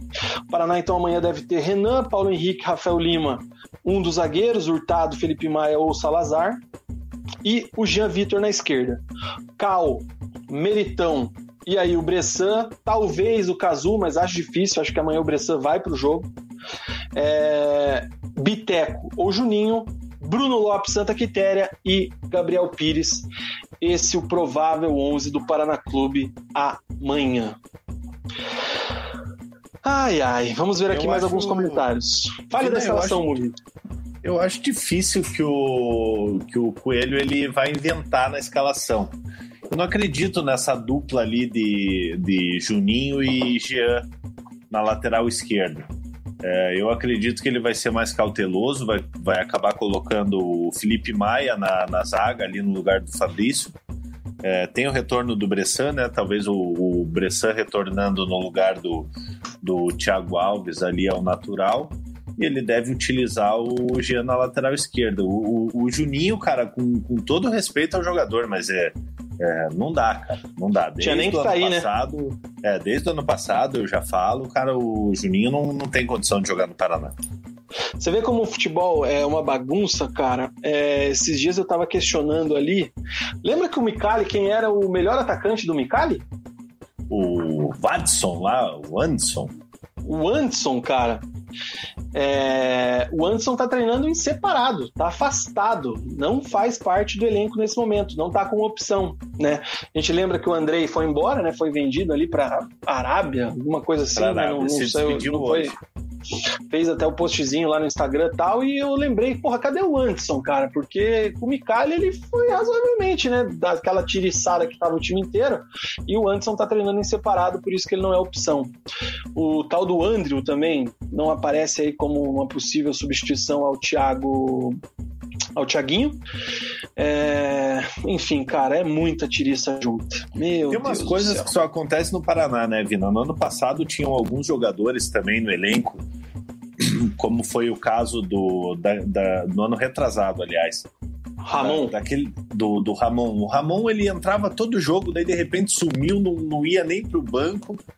Aí de repente apareceu de novo. Tem Virou titular de novo. Que, e com certeza esse afastamento do, do Vandson aí não tem nada a ver com o Márcio Coelho, né? Porque já com o Gilmar, com o Gilmar Dalpozo ele não vinha sendo utilizado. Já não vinha. É, eu que lembrei dele esses dias e daí me deu me deu estalo de perguntar ali para algumas pessoas e a gente teve essa, essa informação. Ah, vamos ver aqui mais alguns comentários. Cara, o Ventura fala do Luan, o volante, que peça no elenco, terceira lesão grave em dois anos, já tomou o CRM do Biteco. Bem observado, né, cara? O volante Luan, que se não me falha a memória, chegou para jogar a Série A ainda, não? Não acredito que sim, deixa eu dar uma olhada. Se aqui. eu não me engano, ele veio para jogar a Série A ou veio para jogar o primeiro ano de B ali em 2018. Acho que 2018. É, não na Série A em 17, ele veio em 18. E aí, por infelicidade, né? Infelizmente aí teve lesões graves, mas é aquela coisa, né, cara? Não, Vina, ele, aí. ele chegou no início de 2019 vindo do Havaí. Nossa senhora, então tô viajando, que ele jogou em 17. Mas enfim, acho que ele jogou tão pouco que a gente não lembrou. Mas é uma bela lembrança e aí do, do, Ventura. O Luan que bate e... muito, né? Normalmente quem bate muito apanha bastante. Ele também. bate muito e eu te digo, Vina, ele seria melhor do que, do que muitos dos zagueiros do Paraná atuando de zagueiro. Ele atuou Verdade. dois, três jogos como zagueiro ali. Nesse momento ele poderia estar tá, tá sendo útil ali, até substituindo o Fabrício nesse momento aí que está fora por, por suspensão. O Diego Conde diz aqui que o Atlético perdeu seis pontos diretamente em falhas do Fabrício em 2011. É muito paneleiro e mascarado nas palavras do Diego. Lembro bem do Fabrício no Atlético em 2011. O Fabrício ele era do Flamengo, né? Ele veio para o Paraná em 2009, salvou o Paraná Isso. de uma queda para a terceira divisão. Veio ele, veio o Camacho, Camacho e o Éder, atacante. Esse Éder Isso. era bom jogador, cara. Sabe Deus onde foi parar? Nunca mais ouvi falar dele. O Camacho que está no Corinthians, né? Jogou no Atlético e tudo mais, e o Fabrício. É... Enfim, Fabrício realmente, o passado dele complicadinho. O Luiz Felipe diz aqui pra gente printar, dizendo que o Bressan vai aplicar a lei do ex amanhã. Ele jogou no Cuiabá, né? Então, realmente. A Margarete Tomás faz um comentário que eu me identifico muito aqui, ó. Ela diz que ela não entende nada de futebol. Eu também, Margarete. Não se sinta. É... Não tenha vergonha de comentar, de participar com a gente, porque eu também não entendo nada e o Mug entende um pouquinho mais do que eu. Vina, o Éder ele tá no Jingashi Liasheng da, da China. É, e eu tá. fui procurar aqui uma, uma matéria dele aqui, ó. É, Ex-Flamengo ficou desempregado e virou vendedor de tênis. Hoje ele é ídolo na Ásia. Porra, que bom, cara. Uma história de superação aí. Legal. Ele foi bem naquela. Salvou o Paraná em 2009. Em 2009. É... Luiz Felipe diz aqui que todo mundo tem que dar o braço a torcer pro Leonardo Oliveira porque ele conseguiu vender o Andrei por 700 mil. Coisa de gênio. É. Vina, mas eu vou não te acho, falar, não acho, não acho que o André, não acho que o André é tão ruim assim como a galera pinta, cara. Eu acho que o André é um cara que poderia ser melhor trabalhado se não fosse no Paraná. Vina, logicamente, faltando três jogos, não, não dá para fazer que não dá para falar ah, nossa, o Andrei vai fazer falta. Mas se tivesse faltando 10 jogos para terminar a Série B, o Andrei seria um jogador que faria muita falta numa reta final. Eu digo, vou mais lá atrás, cara. É... Quando foi embora o Rafael Alemão, todo mundo deu graças a Deus, o Rafael Alemão foi embora. O Rafael Alemão é melhor que essas tiriças que estão aí agora né? O Mosquito não, o nem precisa falar, né? Porque o Mosquito é titular do Corinthians hoje, apesar de não ter ido bem pelo que eu vi. Mas, né? Enfim. O, Gram, o Grampola, que jogou no Paraná em 2018, foi? Ah, não, esse é, esse é ruim, hein, cara? Tá, tá subindo com, com Juventude pra, pra Série A. Fez gol, inclusive, contra o Cruzeiro. Ah, não, mas esse é fraco. Meu Deus. O Bruno fala aqui que tanto Coxa como Paraná tem como principal problema vencer. Os concorrentes até perdem, mas aí não adianta. É o que eu falo para alguns também. O problema não é a combinação de resultados, o problema é que o Paraná não se ajuda, né? É, essa que é a situação. O Henrique fala aqui do Luan, né? Que ele chegou realmente para jogar bem em 2019. É, o Daniel fala aqui que esse bando de técnico demitido do Paraná tem multa ou recebem do clube ainda. Até onde eu sei, tem multa, porque se eu não me engano, o, o Dalpozo eu não sei se tem, mas o Micalha eu lembro que chegou com contrato até o final desse ano de 2021. Vai tudo pro ato então, trabalhista. Vai pro ato. O Alan Al foi desligado também tem passivo a receber, né? Então é isso aí. Já o Márcio Coelho veio com um contrato de seis jogos, imagino que não deva ser renovado, né? Talvez se conseguir um milagre, renova. E o Dalpozo, como ele pediu o boné, né? O Dalpozo pediu a conta, não tem, não tem nada a receber. Imagino eu, se o que foi divulgado realmente é verdadeiro. O Spin Games Retro, o que vocês me dizem das falhas que ocorreram no último jogo? O time nessa situação não poderia se dar ao luxo de perder aquela bola na saída e do pênalti que não foi marcado. Falamos bastante já aí, meu parça Spin Games, mas realmente Gabriel Pires marcou bobeira na saída e o pênalti Cara. foi é, não foi marcado aí pela arbitragem de forma errada. E uma pena a falha do Gabriel Pires, né, cara? Porque ele, dentre Cresceu. todos esses jogadores aí, é um dos jogadores que vem se esforçando bastante, cara.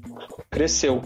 Ventura fala do André que ele é bom tecnicamente, só precisa de um transplante, Nossa, transplante do lobo, lobo frontal do cérebro. E o Vitor diz para printar aqui com relação ao Verdão na Série B e o Tricolor na C. E a Margarete pergunta do Londrina, falaremos já já. Vamos Só falar, deixa eu passar a rodada, rodada completa aqui da Série B pra gente ó, vocês bloco, verem como, não, como a gente faz aqui, ó. Vina, coloca a tela cheia aqui, ó. Peraí, cadê o Mug? Aqui. Ó, como a gente se prepara pro, pro Londrina. Pauta também. raiz. É, cara, a gente tem aqui só para fazer o serviço dessa rodada, que é a 36 começa amanhã com Brasil e América Mineiro, Havaí Juventude, CRB e Figueirense, jogo que interessa ao Paraná, Botafogo e CSA, Confiança e Sampaio, Paraná e Cuiabá 21 e 30 na Vila Capanema, Guarani e Vitória, Náutico e Oeste, Cruzeiro e Operário, Chapecoense e Ponte Preta.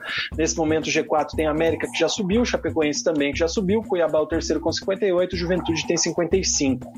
O Operário, o Fantasma, é o sétimo com 51, quatro pontos atrás do Juventude. Então o Operário ele tem chances matemáticas ainda do acesso. Se emendar três vitórias aí nesses três jogos que faltam e, claro, tiver aí uma, uma Operário combinação tá com de quanto, resultados. O Operário está com 51 e o Juventude está com 55. É, o Operário só chega a 60, né? No ano passado, o, o quarto, se não me engano, subiu com 61, cara.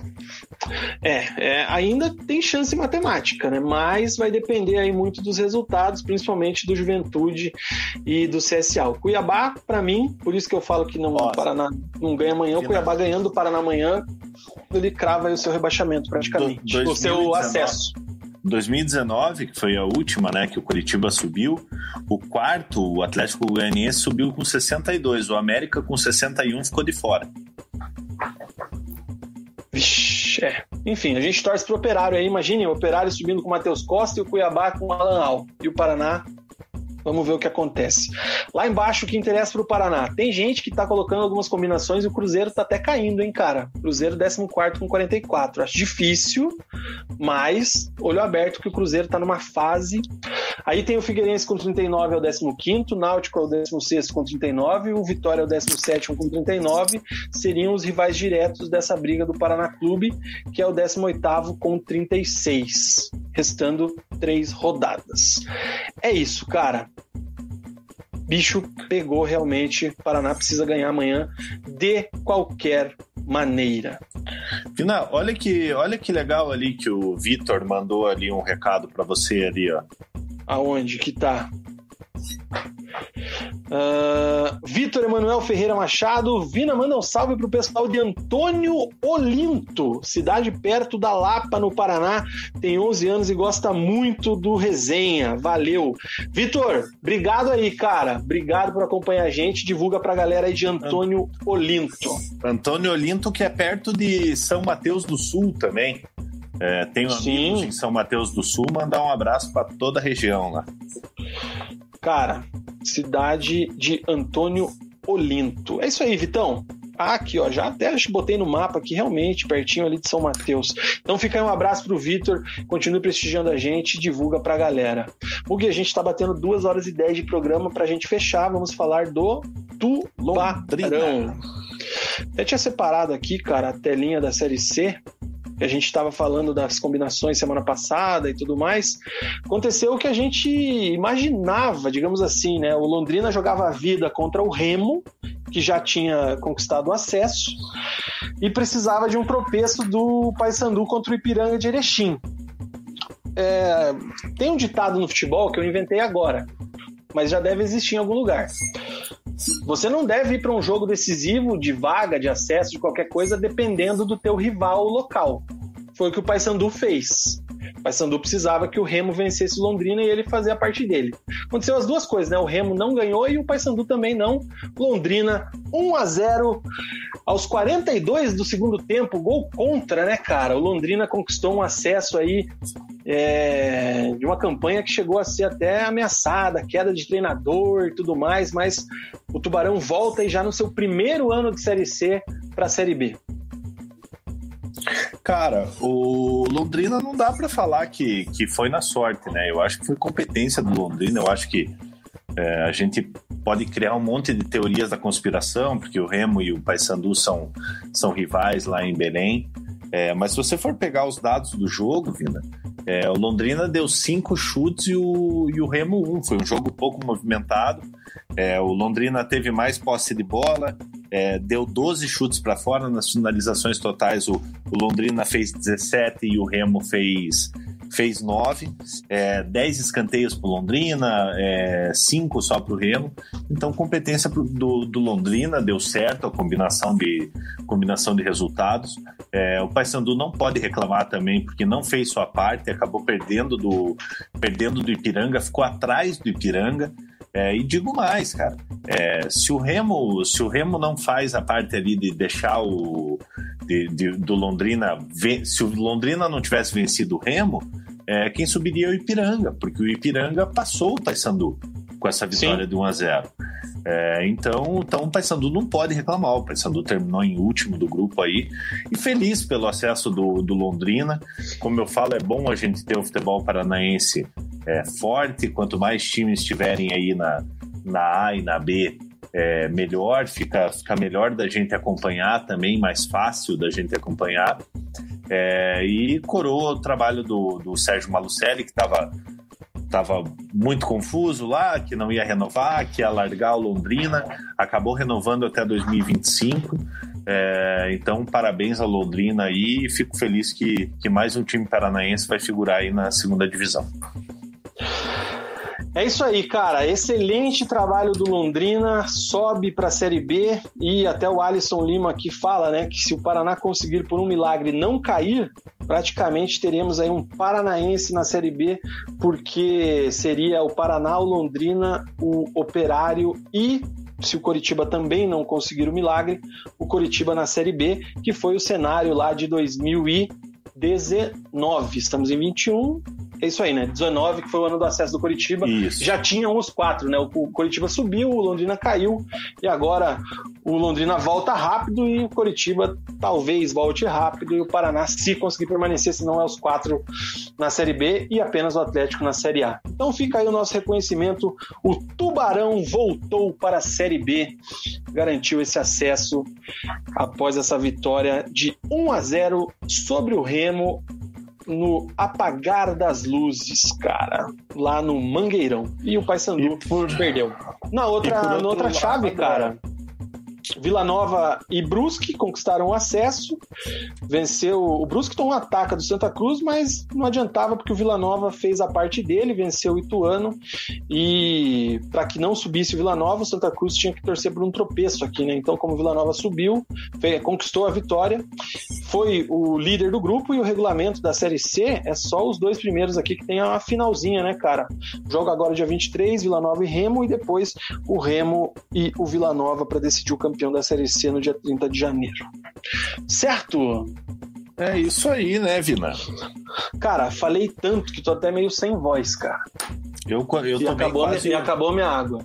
Eu tomei quase. O... Ó, tava cheia essa garrafa aqui, olha como é que tá. é isso aí, fechando as últimas passadas aqui no bate-papo do Resenha de Boteco, no nosso programa Preleção. O Luiz pede pra gente mandar um abraço pra galera de Vazante, em Minas Gerais, capital brasileira do Zinco. Salve então, um abraço aí pro Luiz. Um abraço pra galera de Vazante. Essa eu nunca tinha ouvido falar, cara. Vou até dar um Google aqui, ver como é a capital brasileira do zinco. E o Daniel fecha aqui a participação com dizendo que o Náutico e o Oeste em casa tem boas chances de desgarrar. Então ele acha que realmente o Náutico dá uma escapada, mas que pelo jeito vai ser com emoção. Deixa eu ver se ficou saber, mais alguma cara, coisa Oeste... aqui o Oeste ganhou do Cruzeiro, cara. Mesmo estando rebaixado, ganhou do Cruzeiro no Mineirão. Então o futebol é muito louco, cara. Isso é verdade. E aí sempre eu lembro do comentário da Margarete Tomás, cara. Ela diz que ela não entende nada de futebol e eu completo dizendo que eu também. Certo? Não é Mas por isso que a gente né? tá aqui. Não, não. Marga é Marga Lemes. A não ser que tenha um Tomás escondido no Lemes, eu não tô sabendo, mas a princípio acho que não é. Se for, manda um alô. Mugi, chegamos ao fim de mais um programa Resenha de Boteco, contagem regressiva pra galera. É... Deixem os comentários aí é, a gente está chegando em quase mil inscritos. Se você ainda não deixou o seu like, deixe o seu like. Tivemos o dislike de sempre, tá lá o dislike do abençoado. Você vai tomar tua vacina logo, logo. Cara, se Deus quiser, essa semana você já toma. Ou cara ou mulher que dá esse dislike na gente. Torcendo para que você tome essa vacina logo e seja muito feliz na sua vida. A todo mundo que deu like, a gente agradece. É E, cara, eu queria pedir pra galera deixar já sugestões, Mug. Esses dias vieram me cobrar aqui que a gente está perto dos mil inscritos e os youtubers fazem vídeos especiais e aquela coisa toda. E eu não tinha me ligado. A gente tem que preparar alguma coisa nesse sentido, cara. Um vídeo especial aí de mil inscritos, sei lá. É, pergunte, pergunta dos inscritos, por dentro da minha casa, minha coleção de camisa, sei lá, cara. Sempre tem umas é, baianagens é. assim, não tem? É, o pessoal, dá, dá pro pessoal deixar sugestões aí, a gente vê o que fica melhor e grava aí, se quiserem fazer um perguntas e respostas com a gente. É, a gente vai ter que fazer aí, alguma coisa, cara. É, o que vocês quiserem a gente faz. A gente vai fazer alguma coisa aí para valorizar isso, cara. Não, banheira de Nutella, os caras estão de brincadeira aqui, ó. Não, sério, louco. É, inclusive, a gente está com várias ideias legais aí para o canal esse ano, cara. A gente vai ter, além das lives aí também, vamos esperar melhorar a situação aí, ver se a gente consegue gravar uns vídeos, uns quadros diferentes. É, a gente sempre teve a ideia lá, por exemplo, do famoso quiz, né, que a gente tinha ideia uhum. lá atrás, a gente pode fazer. Enfim, é, uma coisa é fato, a gente vai imitar Até a gente alguém, né, fez... Não, nada é inédito, né? Até no início, lá na Pacundê, lá a gente fez alguns é, pilotos, né, entre aspas, do, do Kiss ali, uns, os três primeiros programas, mas, mas a maneira como a gente fez não, não ficou muito boa, porque dá tempo do pessoal, como, como o resenha é ao vivo ali, dá tempo do pessoal pesquisar a resposta, então acaba perdendo a graça, mas a nossa ideia é colocar outros quadros aqui no resenha. O André está dizendo que com mil inscritos a gente revela o time do coração. Porra, mas daí a gente revelou com um inscrito. Enfim, é isso aí. Um abraço pro André. E a gente fecha o chat com a Jenny dizendo aqui: o hater que morda as costas é. É isso aí. Chupa, hater. Beleza, gente? Chega por hoje, cara. Falamos de mais 2 horas e 23 minutos de programa. A gente fica por aqui. Se essa rodadinha aí do meio de semana que tem o Paraná amanhã e os dois times na quarta, é uma rodada interessante, uma rodada legal, e houver aí um apelo, talvez a gente pinte aqui na quinta-feira, hein, Mug? O que, que você acha? Pode ser uma boa, Sim. ou talvez na sexta. Vamos ver. Eu acho que, que manda, quinta, cara.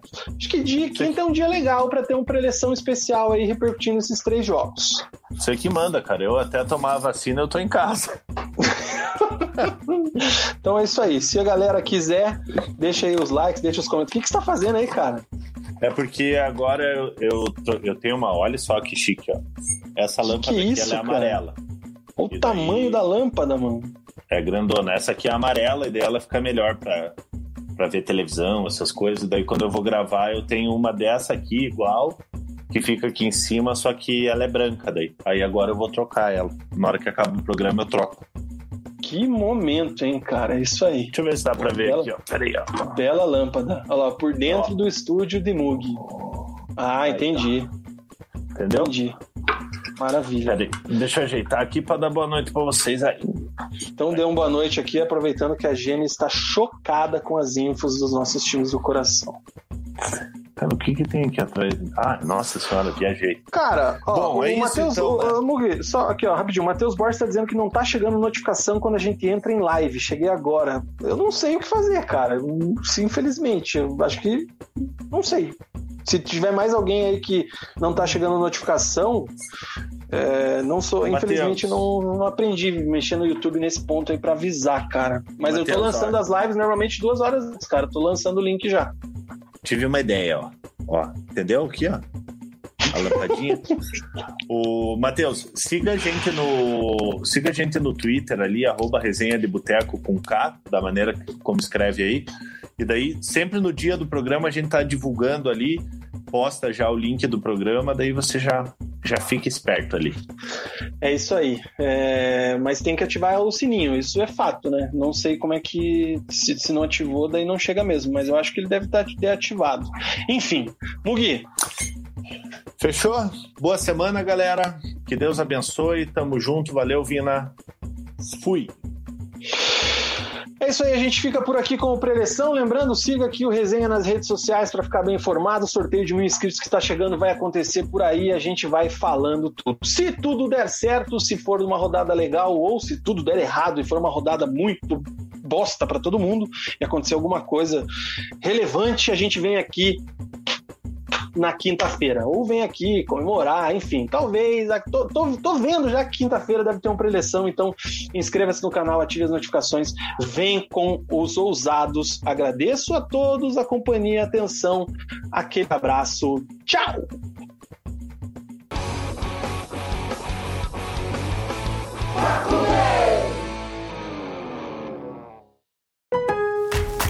It's summer and time for parties and reunions. What's the one thing you don't want to run out of? Ice. Save at Lowe's for the 4th and get the new Bosch French door refrigerator with the advanced Quick Ice Pro system. You'll have an ice maker fast enough to keep up with your family and friends. So, whether you're filling a glass or a cooler, you'll always have plenty of freshly filtered ice with Bosch. Shop Lowe's for the values you want on appliances today and every day. US only.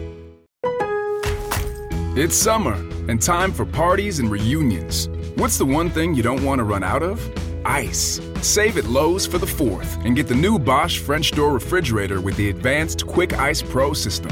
You'll have an ice maker fast enough to keep up with your family and friends. So, whether you're filling a glass or a cooler, you'll always have plenty of freshly filtered ice with Bosch. Shop Lowe's for the values you want on appliances today and every day. US only.